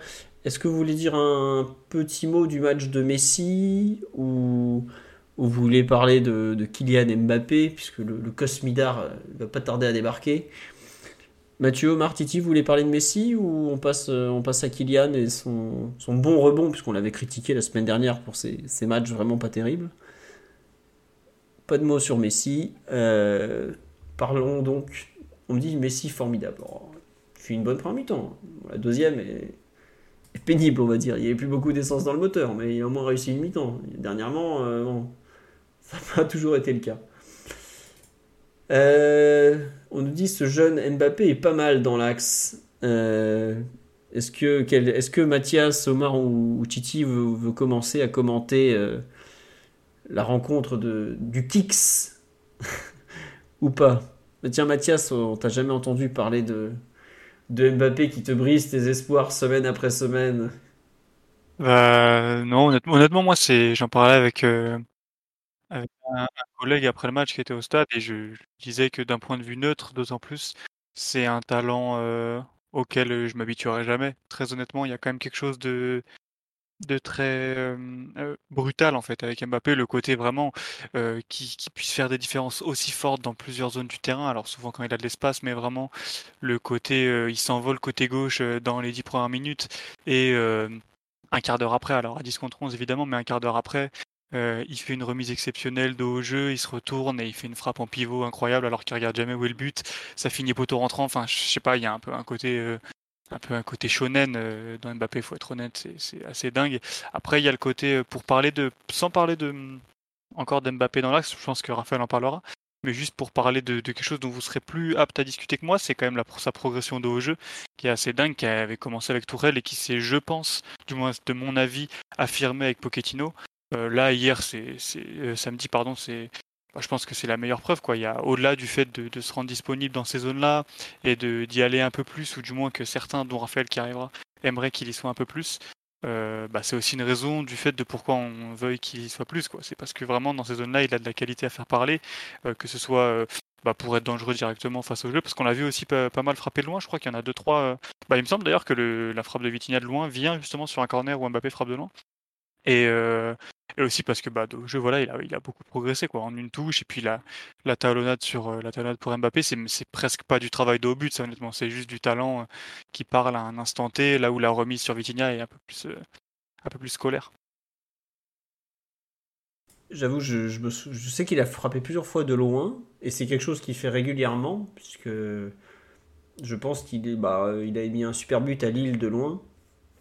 Mais après, sur ce genre de match, peut-être aussi que c'est une façon de, faire bouger la défense, sur, de frapper de loin sur les, les premières minutes. Mais, pardon, le, le, le, le, pivot gang, ça fait quand même deux fois en quelques semaines, je crois que c'est toi, Marc, qui l'a souligné, qui marque un but comme ça où il, sait, il sait dans sa tête où est le but, mais il le regarde même pas quoi. Et ça, euh, c'est quelque chose un peu de nouveau quand même parce que bon, le jeu en pivot, enfin vraiment le jeu à 40-50 mètres des buts, c'est quelque chose qu'on avait vu effectivement avec Pochettino, mais la capacité à frapper en pivot dans la surface, moi j'avoue que les saisons précédentes, c'est pas quelque chose qui me dont j'ai des souvenirs. Je sais pas Omar ou Titi si c'est vous rappelez un peu de, Mbappé qui joue en qui est capable de marquer, de jouer en pivot, même le live. hein, vous- évidemment, vous êtes là pour ça. Euh, vous vous rappelez d'actions de Mbappé percutantes dans la surface comme ça euh, Enfin, pas percutant justement, euh, vraiment de fixation, de bah, un peu d'action de. Enfin, pour moi, c'est très Icardi les buts qu'il met comme ça. Ouais, Titi? Il doit, il doit peut-être en, en avoir quelques-unes. hein. On sait que c'est Mathieu qui en parle de sa progression sous, sous Pochettino à ce, même un peu sous, sous, Tourelle, hein, même beaucoup sous, Tourelle à ce poste d'attaquant. Je pense qu'il doit peut-être y en avoir si on regarde de façon très, très précise les buts qu'il a marqués sur les deux, deux trois dernières, dernières saisons. Mais, mais c'est clair que moi, je vois beaucoup de, beaucoup de progression euh, de, de sa part euh, dans, dans, dans ce type d'action, dans ce type de, de, de but, de, finition. Euh, je crois que c'était après le, le but du le but du record où ça avait parlé de, de, but à la Gert Müller un peu de, sa part, mais je pense que c'est effectivement le cas et même au-delà de, ces frappes en pivot, il y a aussi une, résistance un peu au jeu qui commence, qui commence à, à apparaître, hein, commence à apparaître et je, je pense que ces, dernières saisons, même si c'est un rôle qu'il a, qui, qui semble ne, ne, pas vouloir euh, endosser, ces dernières saisons, sous Pochettino et sous Tourelle, il avait quand même pris, euh, de, pris vraiment une, ampleur euh, importante à, ce poste-là. Donc je pense que cette progression, elle est de plus en plus marquée. Et c'est vrai qu'on aimerait peut-être en, voir un peu plus. c'est Tourelle qui, qui disait qu'il voulait, je crois que c'est la, phrase exacte, c'est qu'il disait qu'il voulait plus le, le, voir faire des choses en, pardon, décrochant au milieu de terrain, etc. Et plutôt le voir être cet attaquant et finir les, les, occasions. Je crois que c'est la phrase de Tourelle à peu près. Hein. Je pense qu'on pourra, on pourra retrouver. On pourra retrouver. Devant les yeux. Je veux qu'il soit là pour finir nos attaques, qu'il soit dans la dernière ligne entre les défenseurs parce que je trouve qu'il est incroyable et dangereux avec sa vitesse et sa fin de marquer. Je ne veux pas qu'il prenne la responsabilité de manier le ballon entre les lignes. Ça, je ne veux pas. Voilà. voilà, donc je pense que quand notre ami Cosmida, eh ben voilà, va arriver, il va, il va je pense, euh, aller dans ce, dans ce sens-là aussi. Mais la, progression, elle, est quand même de, elle est quand même nette. Et ces, ces buts-là, je pense qu'on peut les voir de, de, plus en plus. Franchement, là, il est au but sans regarder, le, sans, regarder le, sans regarder les buts et cette frappe un peu soudaine. Euh, c'est vraiment pas mal et il a une qualité de frappe qui commence de plus en plus à être intéressante, comme les frappes de loin, un peu des, frappes sèches comme ça. Euh, je trouve que c'est de plus en plus intéressant et c'est dommage de s'en priver par, par moment. Alors effectivement, euh, quand il est à gauche, quand il déporte à gauche, c'est aussi intéressant. Quand il a la possibilité de, dynamiter de prendre en profondeur, c'est aussi intéressant de combiner avec Nuno Mendes. Mais il y a, tellement à manger dans, l'axe aussi pour lui que je pense qu'il y a, un entre-deux à trouver entre ces deux positions-là. Donc le, voir euh, la, délaisser de façon très claire par moment, c'est dommage. Et j'aimerais qu'il fasse, euh, qu'il soit un peu plus dans, dans, ce registre d'attaquant par moment. Quoi. Ouais, après, c'est vrai qu'on me rappelle sur live que la saison il marque le plus, c'est 2018-2019, et il joue beaucoup tout seul devant. Euh, mais c'est vrai qu'à l'époque, il met beaucoup de buts en profondeur, il met, il met des buts incroyables, notamment à, Toulouse ou à, ou à saint il met des, des, reprises de volée, des frappes. Il met des buts d'avancement compliqués. Mais c'est pas des actions où il est dos au but. Là, je trouve qu'il y a vraiment une évolution, euh, une capacité à peser dos au but. On a l'impression qu'il a appris ça, ça, paraît fou parce qu'on parle quand même d'un joueur très supérieur, qu'il a appris où, où, était le but en permanence en fait. Et ça, c'est. Bon, ça reste un joueur de 24 ans, hein, donc même si c'est sa septième saison en pro, il va encore continuer à progresser, quoi. Mais c'est vrai qu'il y, a des gens qui n'apprécient pas de le voir sur le côté. Moi, je comprends aussi qu'il aille s'amuser, qu'il aille percuter, qu'il aille provoquer, qu'il aille chercher de l'espace pour toucher le ballon, pour respirer un peu, parce que passer 90 minutes dans l'axe euh, avec deux défenseurs centraux qui pensent qu'à te cartonner, c'est pas non plus toujours un, régal, mais il doit trouver un peu l'équilibre dans son jeu, je trouve. Oui, Titi? Il y a une phrase que Mathieu disait souvent au début d'année sur le, moment du, du Pure Gang. il comprenait pas à quel moment Mbappé était devenu celui qui veut marquer euh, beaucoup de buts et exploser des records, etc., même s'il est toujours, hein, à, au joueur qui veut déborder et centrer pour l'attaquant. Et c'est vrai qu'il y a des moments, il y a un peu, il y a un petit paradoxe sur ce côté-là, parce que effectivement, je comprends comme tu dis qu'il a envie de, prendre l'air, que c'est une tâche qu'il trouve lui euh, ingrate et que, euh, ça fatigue un peu d'être toujours dans, le combat avec le, défenseur central euh, adverse.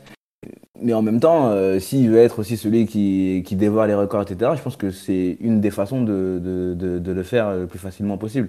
Bon, je pense qu'il y a un entre-deux entre le fait d'avoir cette position très très à gauche et celle d'être l'attaquant pivot game comme lui dit. Je pense qu'il peut la trouver, le trouver cet entre-deux, pardon. Oui, mais Kylian, euh, le, le Darmanin du Red Star, le dénommé Raphaël Cosmidis. Ah, ça, essaye de, ça essaye de se venger. non, bonsoir Raphaël. Et je bonsoir, me messieurs. Les lecteurs de, de Challenge sont pas contents, Raphaël. non, plus sérieusement, tu avais des choses à dire sur Kylian. Tu nous as rejoint pour ce moment. On t'écoute parce que pour ceux qui n'ont pas suivi, tu. Non, c'est pas toi qui as fait l'article de l'équipe sur lui. En plus, ce matin, c'est Dan. donc je suis complètement planté.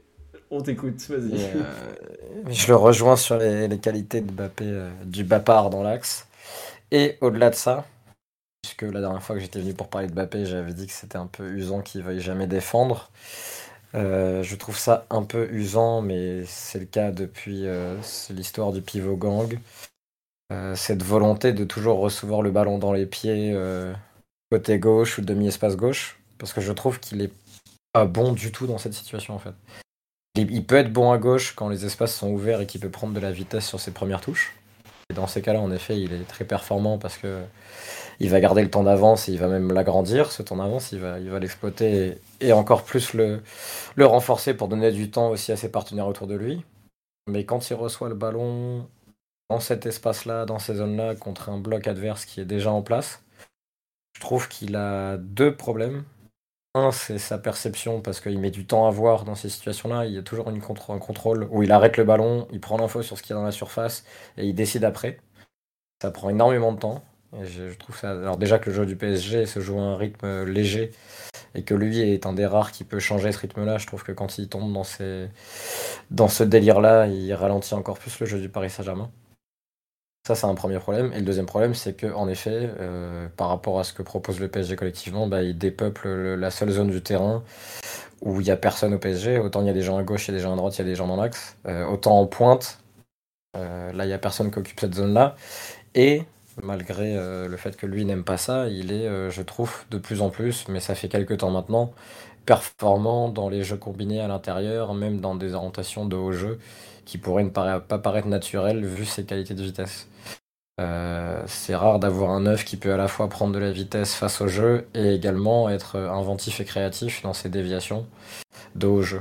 Euh, et c'est d'ailleurs les seuls moments du jeu, je trouve, où il utilise bien les talonnades.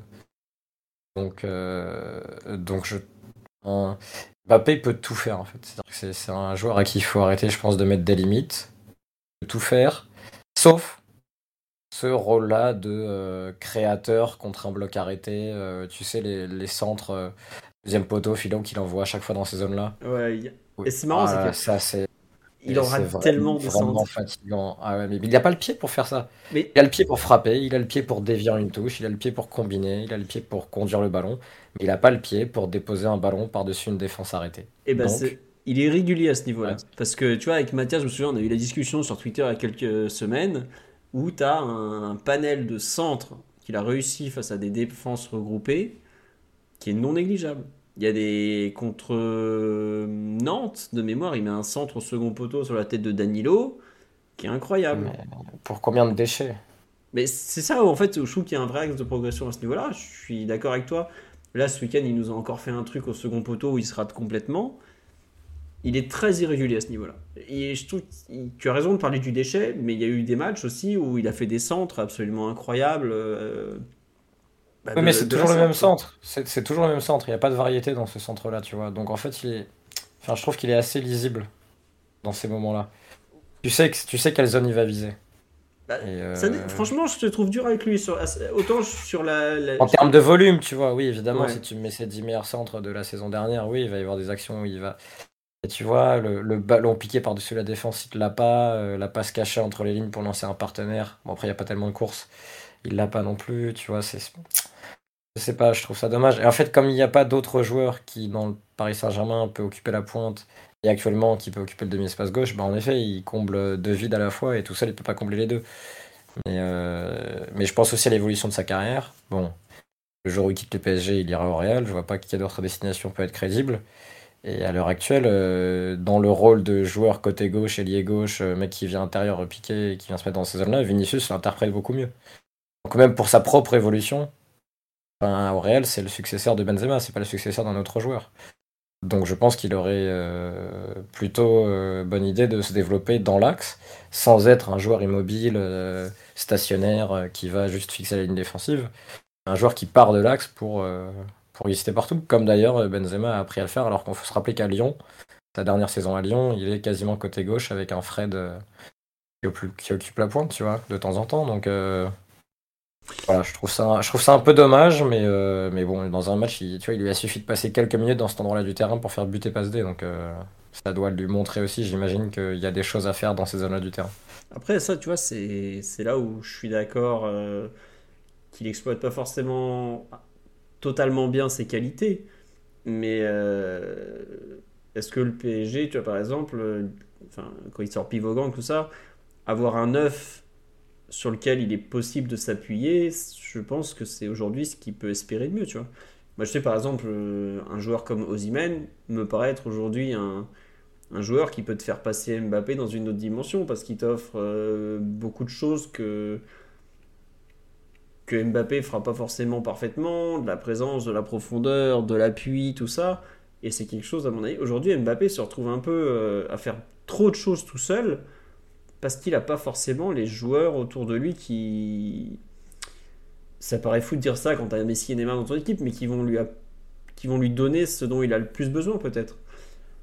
Enfin, ça se voyait, hein. par exemple, en début de saison, quand Messi et Neymar s'é- s'échangeaient des ballons, ça se voyait que ça le gonflait.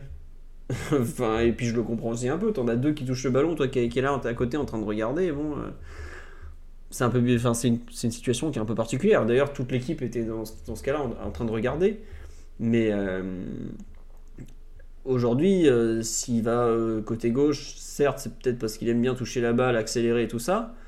Mais c'est peut-être aussi parce qu'il voit qu'il n'y a pas grand monde qui va le faire, parce que tout ça, parce que il n'est pas dans la surface, parce que euh, il faut encore que le ballon arrive jusque-là et que ce qu'il a confiance en les autres pour le donner, je sais pas. On a beaucoup parlé euh, toute l'année dans le podcast du fait que l'équipe était pas très très structurée, tout ça.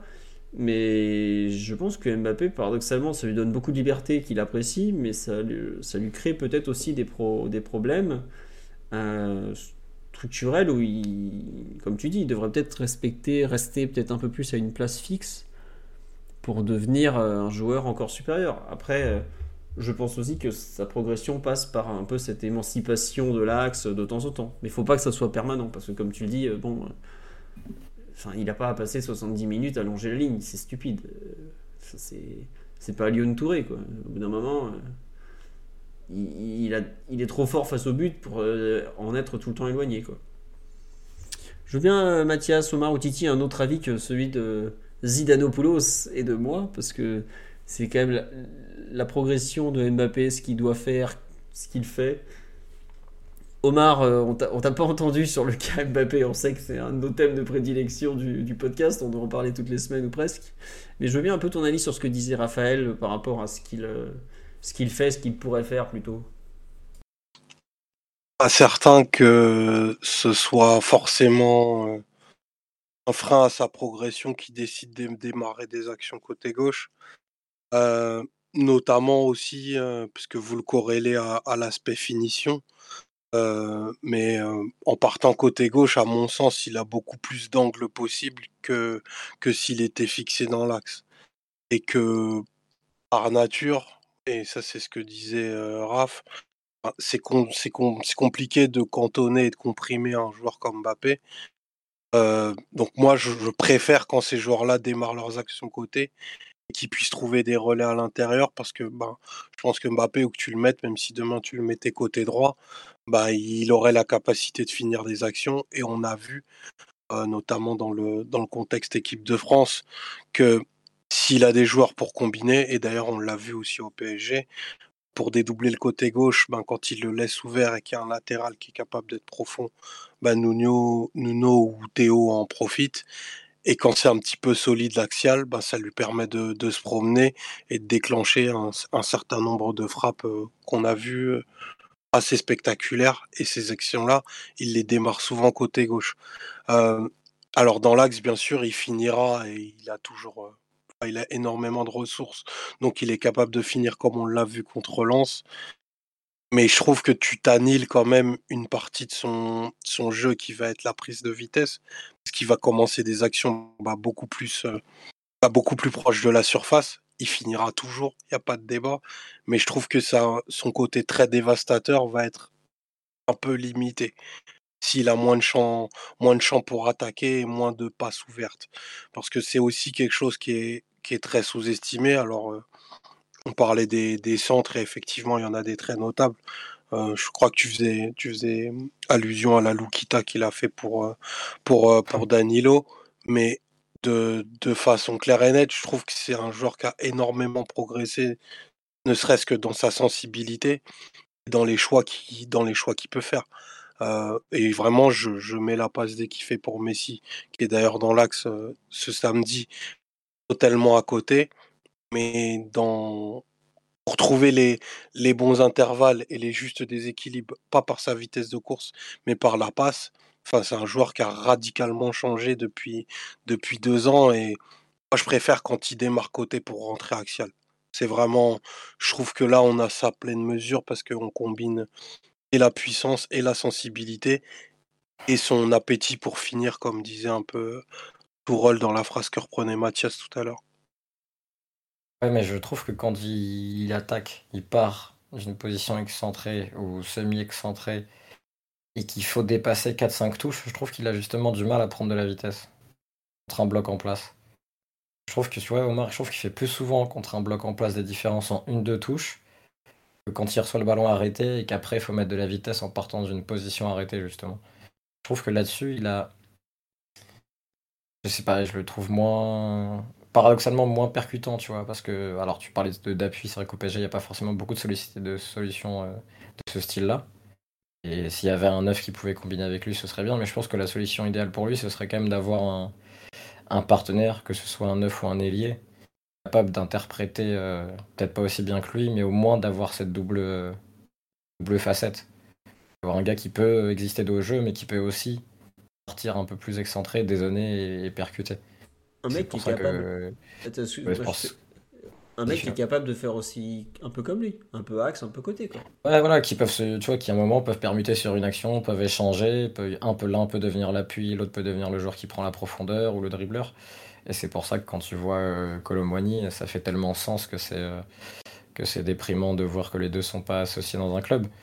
Et, euh, mais tu vois l'idée le club avait et que je pense lui sauterait de lui caler vraiment un pivot naturel je trouve que ça l'enfermerait quelque part dans un rôle euh, presque contour trop limité pour lui, tu vois. Moi j'aime bien quand il est capable de venir axe et, de ce gars en même temps que tu dois suivre dans la profondeur, mais qui peut aussi du coup être dos au jeu et, pied droit ou pied gauche euh, faire une déviation de la qualité qu'on a vu comme, euh, comme contre-lance pour le but de Messi.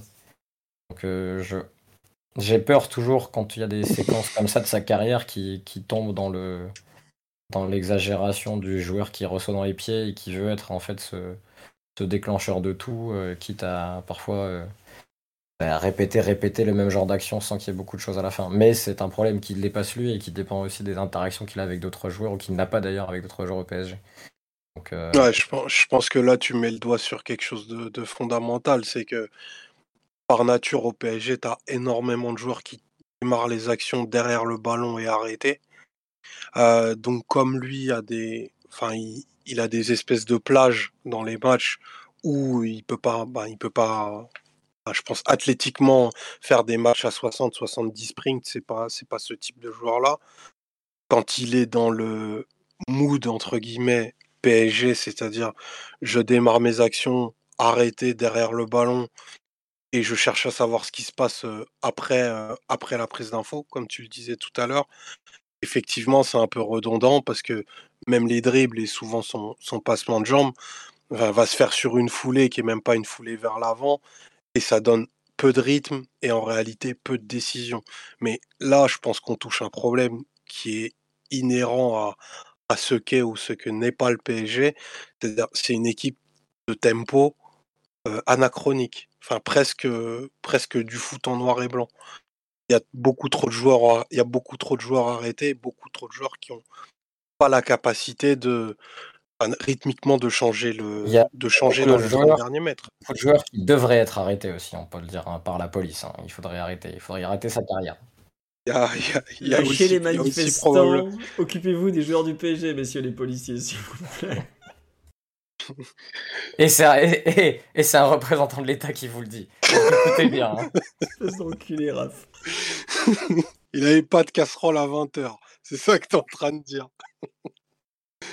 non, mais plus, plus, plus sérieusement, c'est aussi euh, ça qui est, tout le. C'est pas le, le sel, mais aussi quelque part. Euh, on n'a pas la version optimale de Mbappé tout le temps. Parce qu'on on, tombe depuis deux ans dans des, contextes collectifs qui sont quand même euh, proches du désert de Gobi et, de la Grande Dépression et qui l'impactent aussi. Bah, avant d'être doublement décisif ce samedi, il avait quand même traversé beaucoup de matchs sans la moindre influence, où effectivement on voyait les actions un petit peu caricaturales que, que Raph décrivait, et c'est assez frustrant parce que Mbappé, c'est pas un joueur qui doit et qui peut rester 5, 5 matchs sans être surtout en Ligue 1, euh, quand tu connais ses ressources et, ses capacités. Mais euh, enfin, tout est tellement atone et je l'exonère pas hein, parce que c'est lui qui décide de jouer ces ballons-là, arrêter, euh, coller à la ligne de touche. Mais vraiment, il y a, de quoi s'endormir aujourd'hui autour du rythme qui est proposé autour de ce joueur-là. J'ai une petite question euh, pour vous qui suivez le club d'un peu plus proche que moi. Est-ce que, bon, c'est pas un podcast mercato et il a pas la qualité dans les petits espaces de Colomboigny, mais est-ce que c'est parce que le PSG voulait faire avec euh, Rashford notamment, de prendre ce profil un peu devant justement, capable de. Je pense, oui. Ouais, moi je pense que tu, tu cites un très bon profil. Profil qui est capable de jouer côté, axe, un peu dos au but parce qu'il a quand même du gabarit, qui apporte de la profondeur, qui apporte du but. Ah euh, bah, aujourd'hui il est inaccessible parce qu'il fait une super saison, tout ça. Mais dans l'idée, ouais, c'est ça, ouais. Euh, mais je pense que tu vois, c'est pas pour rien que le nom d'Ozimène sort aussi. Ozimène, je pense que c'est pas un joueur qui va rester que, que dans l'axe, tu vois, il est capable de, de, comment de balayer toute la largeur aussi. Moi, c'est un nom que j'adore, honnêtement, pour, pour, parler un peu mercato, enfin, en, déviant un peu, tu vois. Euh, plus que Colomani, par exemple, sur lequel j'ai plus des doutes sur certains aspects du jeu. Mais euh, ouais, je, pense. Enfin, Luis Campos est très très critiqué. Je pense quand même qu'il sait très bien euh, qu'est-ce qui irait le mieux à Mbappé malgré tout. Il le connaît parfaitement. Euh, alors peut-être que Skamaka c'était un peu trop cliché du pivot qui va mettre des têtes pour Mbappé. Mais il y a des idées derrière, je trouve, qui sont intéressantes sur ce qu'il faudrait peut-être pour maximiser le rendement de Mbappé. Quoi. Parce qu'aujourd'hui, le, comment dirais-je Le meilleur du PSG ne peut venir, à mon sens, que du meilleur de Mbappé. Parce que, bah. Oh. Oui, vas-y, Omar. Non, non, aussi, excuse-moi, je te, je te coupe parce que je, reprends l'exemple de Skamaka. Si tu mettais un targetman, un targetman, pardon, comme lui, ça veut forcément dire que tu réaxes Mbappé parce que tu ferais un duo d'attaque et qui démarrerait ses actions moins excentrées. Du coup, il profiterait, un, de la densité physique que lui, que ce, que ce pivot aurait, de sa monopolisation des défenseurs, bah, pour attaquer plus fortement ses actions de façon axiale. Donc, c'était pas, c'était pas débile comme, comme approche et ça ouvrirait d'autant plus tes couloirs pour des joueurs comme Hakimi et Nuno Mendes. Donc, en termes d'occupation rationnelle du terrain, c'est quelque chose qui était, à mon sens, parfaitement entendable. Après, ça te demande de ben, une approche très sacrificielle parce que Neymar et Messi, c'est terminé. Quoi. Parce que si tu prends un mec comme ça, c'est-à-dire que tu vas amener des centres. Et malheureusement, si c'est juste un œuf qui est attiré par la surface et ses ballons aériens, ça suffira pas comme tes milieux ne se projettent pas pour venir faire des actions, tu auras le même problème en peut-être en moins prononcé. Je pense que tu aurais eu Seko Fofana et pas Solaire, tu vois. Si tu allais au bout de ce projet-là, tu aurais eu des, milieux qui sont capables d'attaquer la deuxième ligne beaucoup plus, beaucoup plus fortement que ceux qu'on a, qu'on a aujourd'hui, qui, qui sont là pour les utilités et guère plus. Même si le souci, c'est que le, pivot que tu prends pour, euh, en gros, satisfaire Bappé et lui permettre de se balader, le jour où Bappé s'en va, et parce qu'il s'en ira un jour, euh, ton pivot, euh, d'un coup, il est moins sexy, quoi. c'est pour ça que le, projet Colomwani ou Ozymen, à voir si un des deux est accessible, je suis pas sûr, fait plus sens, parce que tu sais que le jour où tu perds Bappé, c'est des mecs qui peuvent récupérer une partie du leadership en attaque sans être des joueurs unidimensionnels. Tu vois. Ça, c'est quand même un avantage à ces deux joueurs-là, même si euh, je suis pas sûr que le PSG puisse garder longtemps euh, n'importe lequel de ces trois joueurs, Mbappé, euh, Colomani ou Osimhen. Après, tu vois, tu as un autre nom qui était ressorti, qui était sorti l'an dernier, c'est Gonzalo Ramos du Benfica. Qui est pareil, un joueur mobile, tout ça, tu vois. Tous, tu, tu notes quand même, je trouve, dans les. Moins, moins complet quand même que, que Colomani et Osimhen. On me dit Marcus Thuram. Je le mettrai pas dans cette discussion, mais Moins bon, moins bon tout court. Bon joueur, mais moins bon, moins Voilà. grand que les deux les autres. Et puis Colomwani ou Osimhen ont la faculté quand même à courir sans ballon, au pressing, etc., qui serait plutôt précieuse quand tu vois ce que t'as devant, quoi. peut-être même que ça donnerait envie à Mbappé de courir. On sait jamais. Mais euh, c'est ça qu'on nous dit, il a 24 ans, il pourrait courir un peu. Euh, non, Jonathan David, euh, je pense que Jonathan David, en bon anglo-saxon, va rejoindre la première ligue et il sera très content là-bas. Euh, on nous dit Marcus Thuram sur le banc. Est-ce que Marcus Thuram, euh, à 25 ans, voudra aller sur le banc de touche du PSG Euh, À voir. Je, perso, j'en doute. Mais... Dans l'équipe actuelle, il jouerait. hein.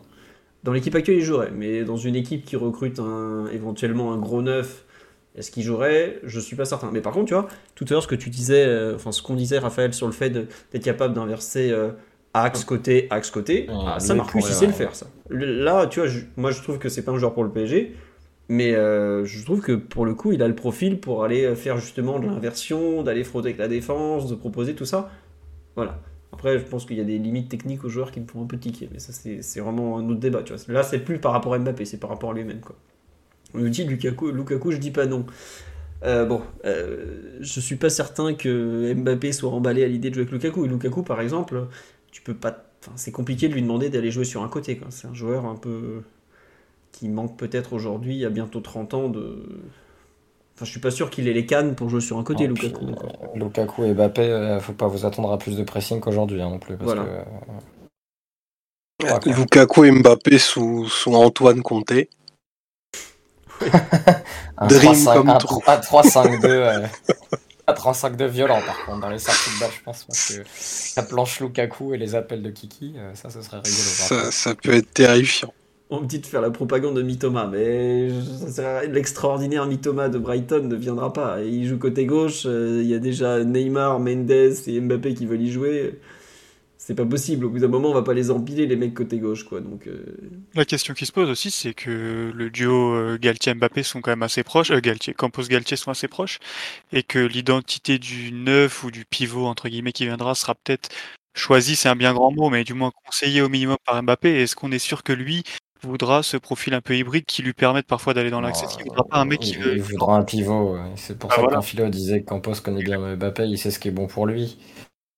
Je reformule la phrase Campos connaît bien Mbappé il écoutera ce que Mbappé demande Oui, voilà. différent je pense Ouais, mais tu vois, il va prendre un mec, euh, enfin, il va prendre euh, Skamaka, quoi. C'était- l'option été assez claire au final. après tu vois, Skamaka c'était un peu un joueur. euh, Enfin, le PSG pour le faire venir pour 50. euh, euh, pas 50, justement, 50 c'est le prix que voulait Sassuolo.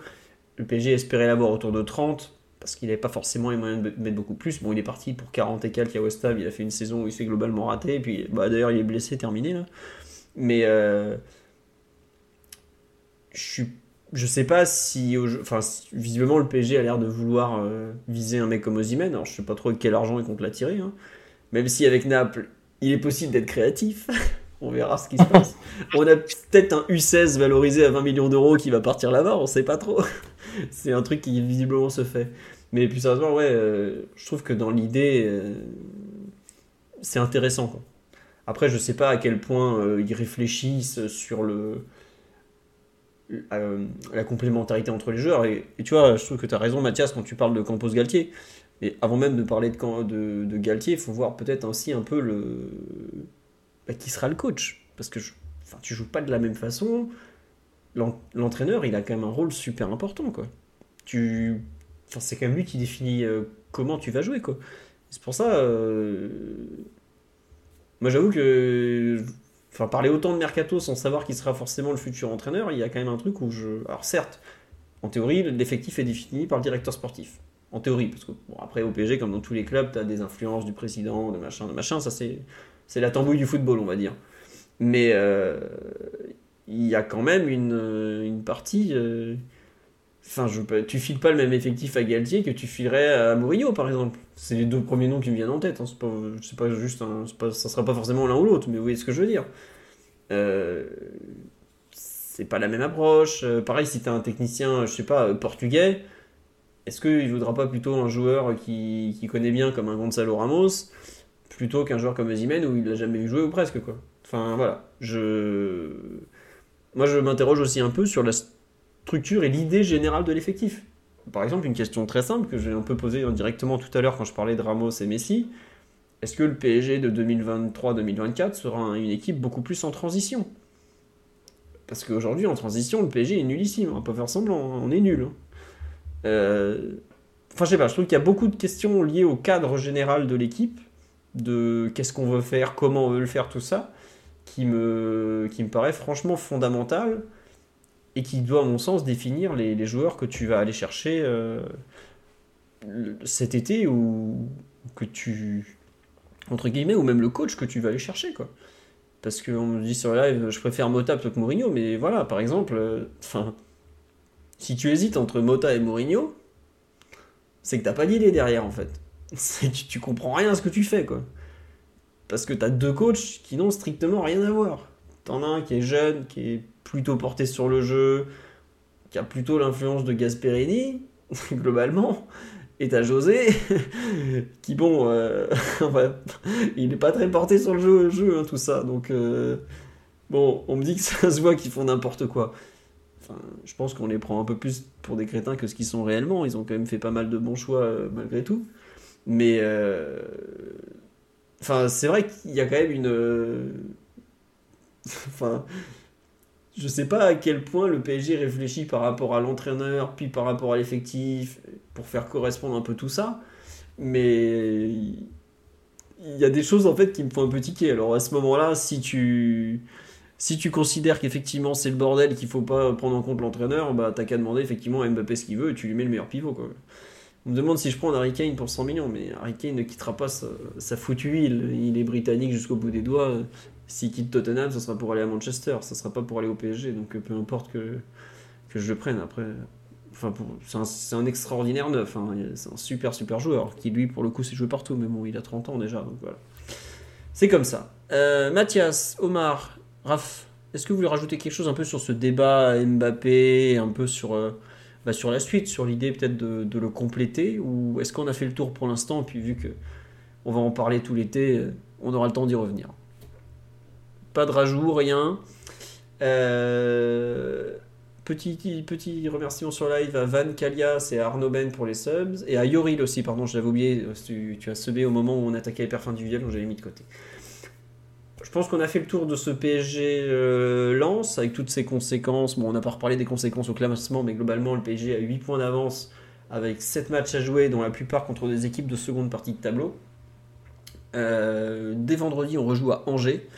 Donc le podcast de lundi prochain sur le Angers PSG, je pense pas qu'on va battre des records d'audience. Ah oui, euh, c'est un thème qu'on m'avait demandé dans le live d'avant-match j'avais dit il faut me relancer en fin de podcast. Donc merci de le faire, merci beaucoup.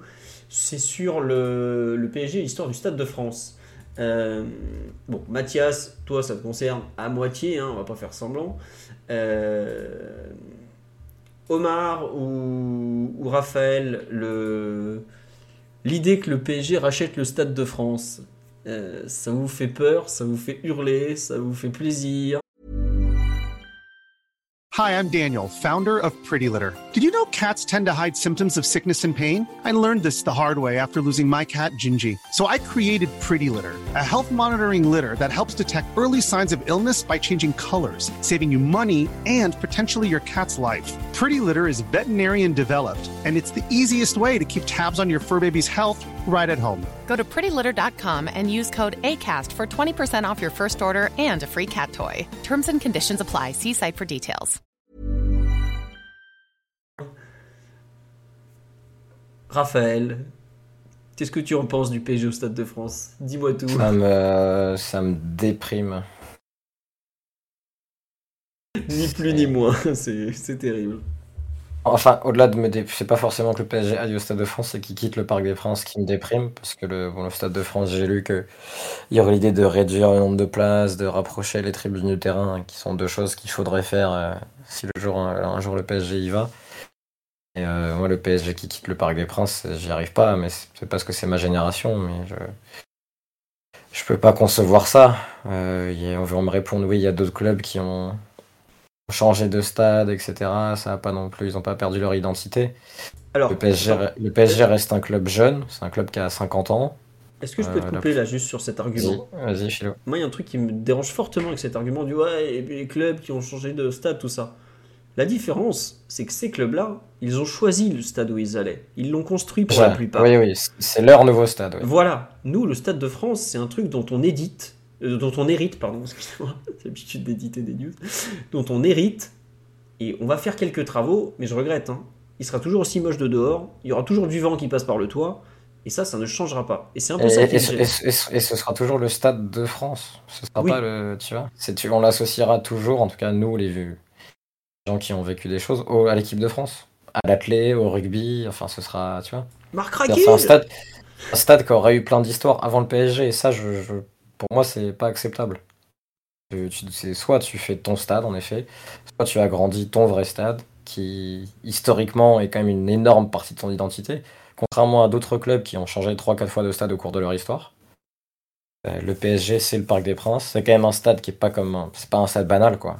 Il y a des clubs qui ont changé de stade parce que leur stade était, était vétuste, était moche, euh, c'était des stades olympiques, euh, c'était, pas des stades de foot. Parc des Princes, c'est un vrai stade de foot, euh, implanté dans le vrai quartier, le vrai coin du Paris Saint-Germain, et proche en plus de. Enfin, proche. Tu, tu- vous m'entendez relativement proche de ton centre de formation, de ton futur centre de formation, qui est dans la même partie ouest euh, de Paris et de l'Île-de-France. Tu vas au Stade de France, à Saint-Denis, ça n'a plus rien à voir. Il n'y a plus aucun lien entre toutes tes entités. Ça, pour moi, c'est un gros, gros problème. À la limite, je sais plus avec qui j'en parlais récemment de construire un truc à l'hippodrome de Saint-Cloud, ça aurait mille fois plus de sens. Euh, de, je sais pas, de construire un, stade plus grand là-bas, ça, serait plus logique. Alors après, il y a toutes les contraintes, les, les problématiques avec la mairie, la municipalité. Bon, ça, je, je maîtrise pas grand-chose là-dedans.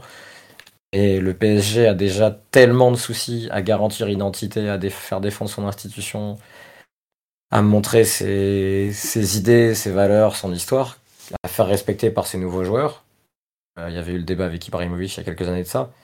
Changer de stade là maintenant pour le Stade de France, euh, pour moi c'est vraiment tu te coupes, vraiment tu fais un plantes vraiment un grand coup de couteau dans l'histoire et tu fais une- un nouveau truc quoi. Et ça c'est euh, c'est c'est très personnel peut-être, hein, je sais pas, mais pour moi c'est quelque chose qui m'éloignerait encore plus du club et je pense que je suis pas le seul dans ce, ce Bah, risque-là de, de ressenti.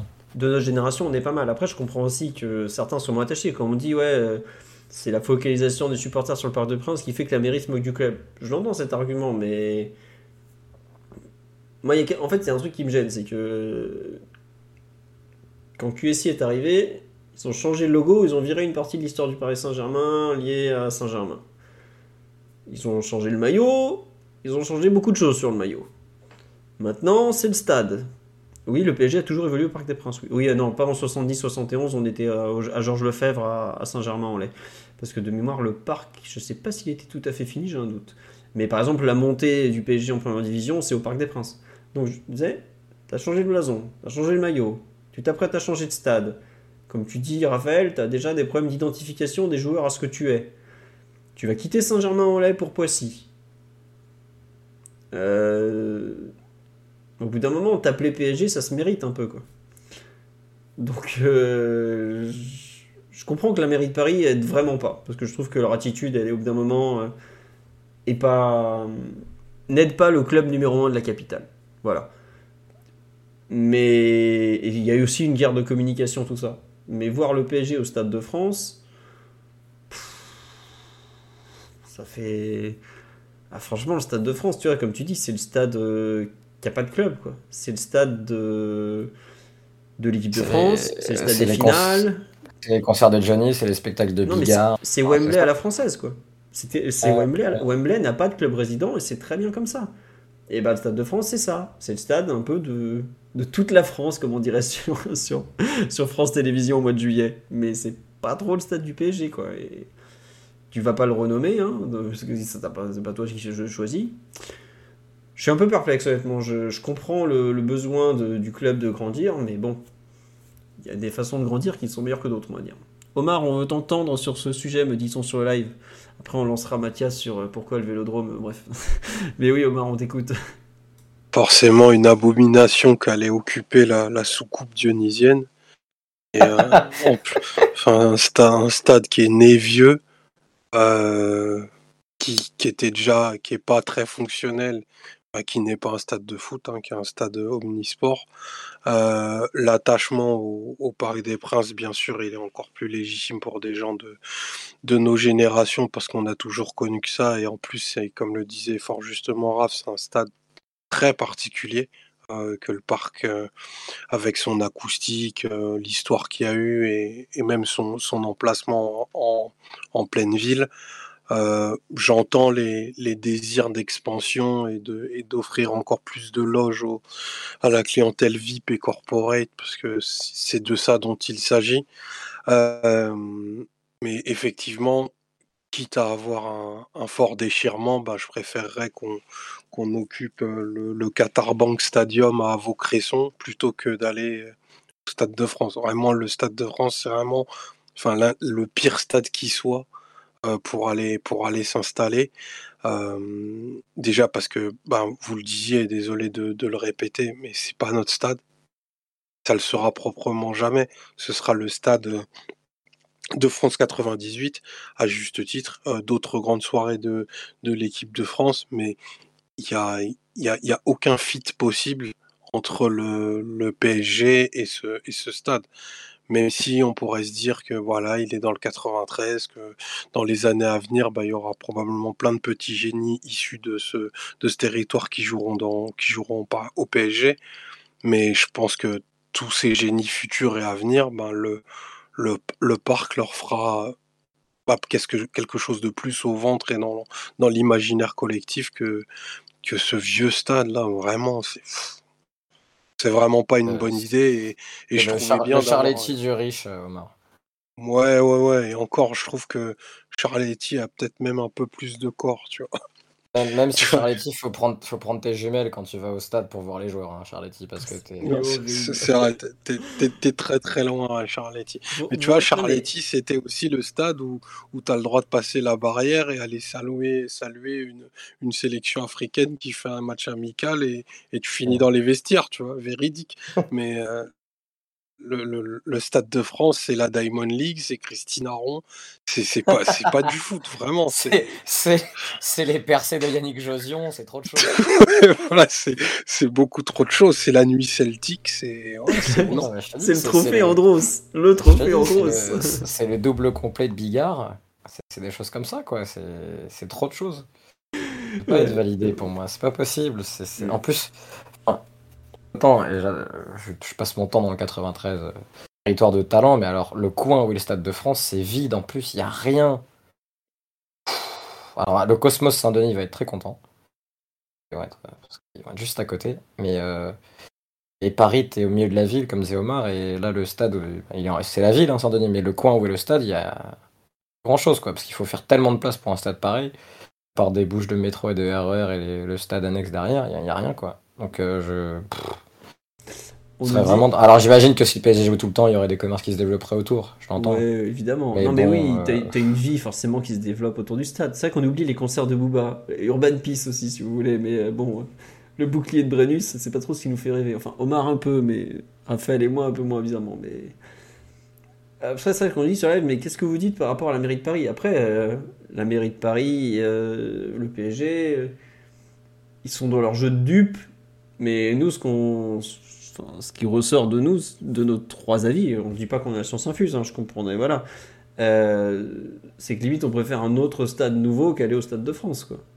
Parce que c'est, c'est, un stade qui a déjà son histoire, sa vie avant nous, et c'est pas la nôtre. c'est, vraiment ça. Quoi. Bah, par exemple, il y, y a un bon exemple, c'est West Ham qui a quitté Bowling Ground, qui était son stade historique, donc Upton Park, selon le nom que vous voulez lui donner qui est parti au stade olympique de Londres 2012. Et aujourd'hui, euh, West Ham, ils ont, ils ont changé des trucs. Ils ont fait sauter la piste d'athlée, ils ont remis des barrières pour pas que ça soit le bordel à tous les matchs. Mais c'est toujours pas vraiment le stade de West Ham, quoi. Et pourtant, ils n'ont accueilli que les JO. Que les Il y avait la Juve, il y avait la Juve à un moment qui avait changé de stade. Là, mais oui, entre le Communale et le Dele Alpi, ils ont, ils ont changé, changé, changé. Tu vois, eux, Historiquement, ça pouvait presque se comprendre parce qu'ils ont récupéré que des stades pourris. Et euh, enfin, c'est un club qui, enfin, ils ont, ils ont pas d'habitat quoi historiquement. Ils déménagent constamment. ou le parc, mais en plus pour aller au Stade de France, bah, franchement, c'est pas fait comme prenons l'exemple de Tottenham qui avait un stade euh, magnifique qui était probablement un peu petit, White Hart Lane. Ils en ont construit un autre qui est tout aussi, euh, enfin qui est magnifique dans un autre style, moderne et tout, dans lequel ils ont essayé de conserver un peu de ce qui était White Hart Lane auparavant. Oui, en plus, si tu fais un nouveau stade, tu pourrais limite reprendre une partie de l'architecture du parc pour Faire, un, faire, un, lien historique. Et bon, voilà. Si tu peux pas l'agrandir, autant faire quelque chose qui y ressemble. Mais la sélection idéale, ce serait quand même de trouver euh, quelque chose qui fonctionne avec la mairie et de le passer de 48 000 à 60 000. 60 000, c'est très bien pour le PSG. Euh, si tu t'augmentes, et ça suffira. Il y a beaucoup de clubs en Europe qui font plus que 60 000 régulièrement. Hein. Et surtout, euh, ce qui compte pour le PSG, on va pas faire semblant, c'est les loges. Je vous le rappelle, les loges. L'argent est dans les loges. Il n'est pas dans les tribunes autour. Il est dans les loges, dans les VIP. C'est ça qui rapporte beaucoup d'argent au club. Faut... Enfin, je sais que c'est terrible de dire ça. tes loges, au stade de France, faut les remplir aussi. Hein. C'est pas le même. Euh, faut faire venir les gens. Euh... Saint-Denis, tu vois. Alors les loges, ils s'en foutent, ils viennent en Uber, mais c'est pas le même. Euh, c'est pas le même kiff que quand après qu'ils rentrent à sur scène les loges. Hein, tu vois. Euh, t'as le spectacle en dehors et dans le stade aussi au Stade de France. N'oublie pas la, la dernière performance de la finale Ligue des Champions quand même. Mais bon. On verra, écoutez. En tout cas, voilà où on nous a demandé un avis sur cette idée du Stade de France. Comme vous pouvez l'entendre, on n'est pas très très très enthousiaste par rapport à tout ce que ça représente notamment. Et par rapport aussi un peu à notre attachement au Parc des Princes, on va pas faire ça. Après, euh, aussi bien Raph, Omar que moi, on est d'une génération, euh, on a connu beaucoup de choses au Parc des Princes. Je comprends que d'autres y soient moins attachés, d'autres plus récents et tout. Après, euh, c'est voilà, c'est des sensibilités, c'est beaucoup de politique aussi, effectivement. On dit c'est un coup de bluff du PSG avec la mairie de Paris. Oui, c'est un coup de bluff. Après, par exemple, si le PSG se retrouvait à aller jouer au Stade de France pendant 3, 2, 3, même 4 ans parce qu'il y a des travaux au Parc des Princes, bah oui, bon bah voilà, tu l'acceptes. Euh, Tottenham est allé jouer à Wembley pendant quelques années, etc. Bon voilà, ça fait partie du jeu. Euh, y aller de façon définitive en te disant bon bah désormais le PSG va là-bas ça, ça fait bizarre, quoi. C'est, c'est vraiment une grosse rupture. Parce que moi, je, reviens un peu sur ce que je disais tout à l'heure, mais euh, tu es le Paris Saint-Germain, tu joues plus à Paris, tu t'entraînes plus à Saint-Germain, ton siège est à Boulogne. Euh, sachant que, comme le disait, euh, je crois que Riolo l'a dit, alors là, tu as Neymar, Mbappé, Messi, mais tu ne seras pas éternellement un des 5 clubs les plus riches du monde et avec les 3 des 10 joueurs les plus marketing du monde, tu vois. Donc euh, c'est bien d'avoir un grand stade, mais quand après tu auras 15-20 000 places vides parce qu'il y aura moins d'argent ou X ou Y raison, attention quoi. Il va falloir que tu formes des pépites, Raphaël, et que tu te dépêches. Faut que ça sorte. Ouais, bah écoute, on va déjà essayer de se maintenir, nous, et puis on verra, on parlera de formation après. Voilà la vérité de l'île de France. Voilà. On Tous dans la course au maintien. 4 ans à faire du char sur le terrain du Stade de France avec le vent qui s'engouffre partout, Galette va kiffer. Je pense qu'il ne verra pas le Stade de France avec le PSG, mais effectivement, il aurait peut-être apprécié. Bon, sur ce, on va vous remercier, vous souhaiter une euh, très bonne soirée à tous. On ne dit rien sur l'affaire Galtier.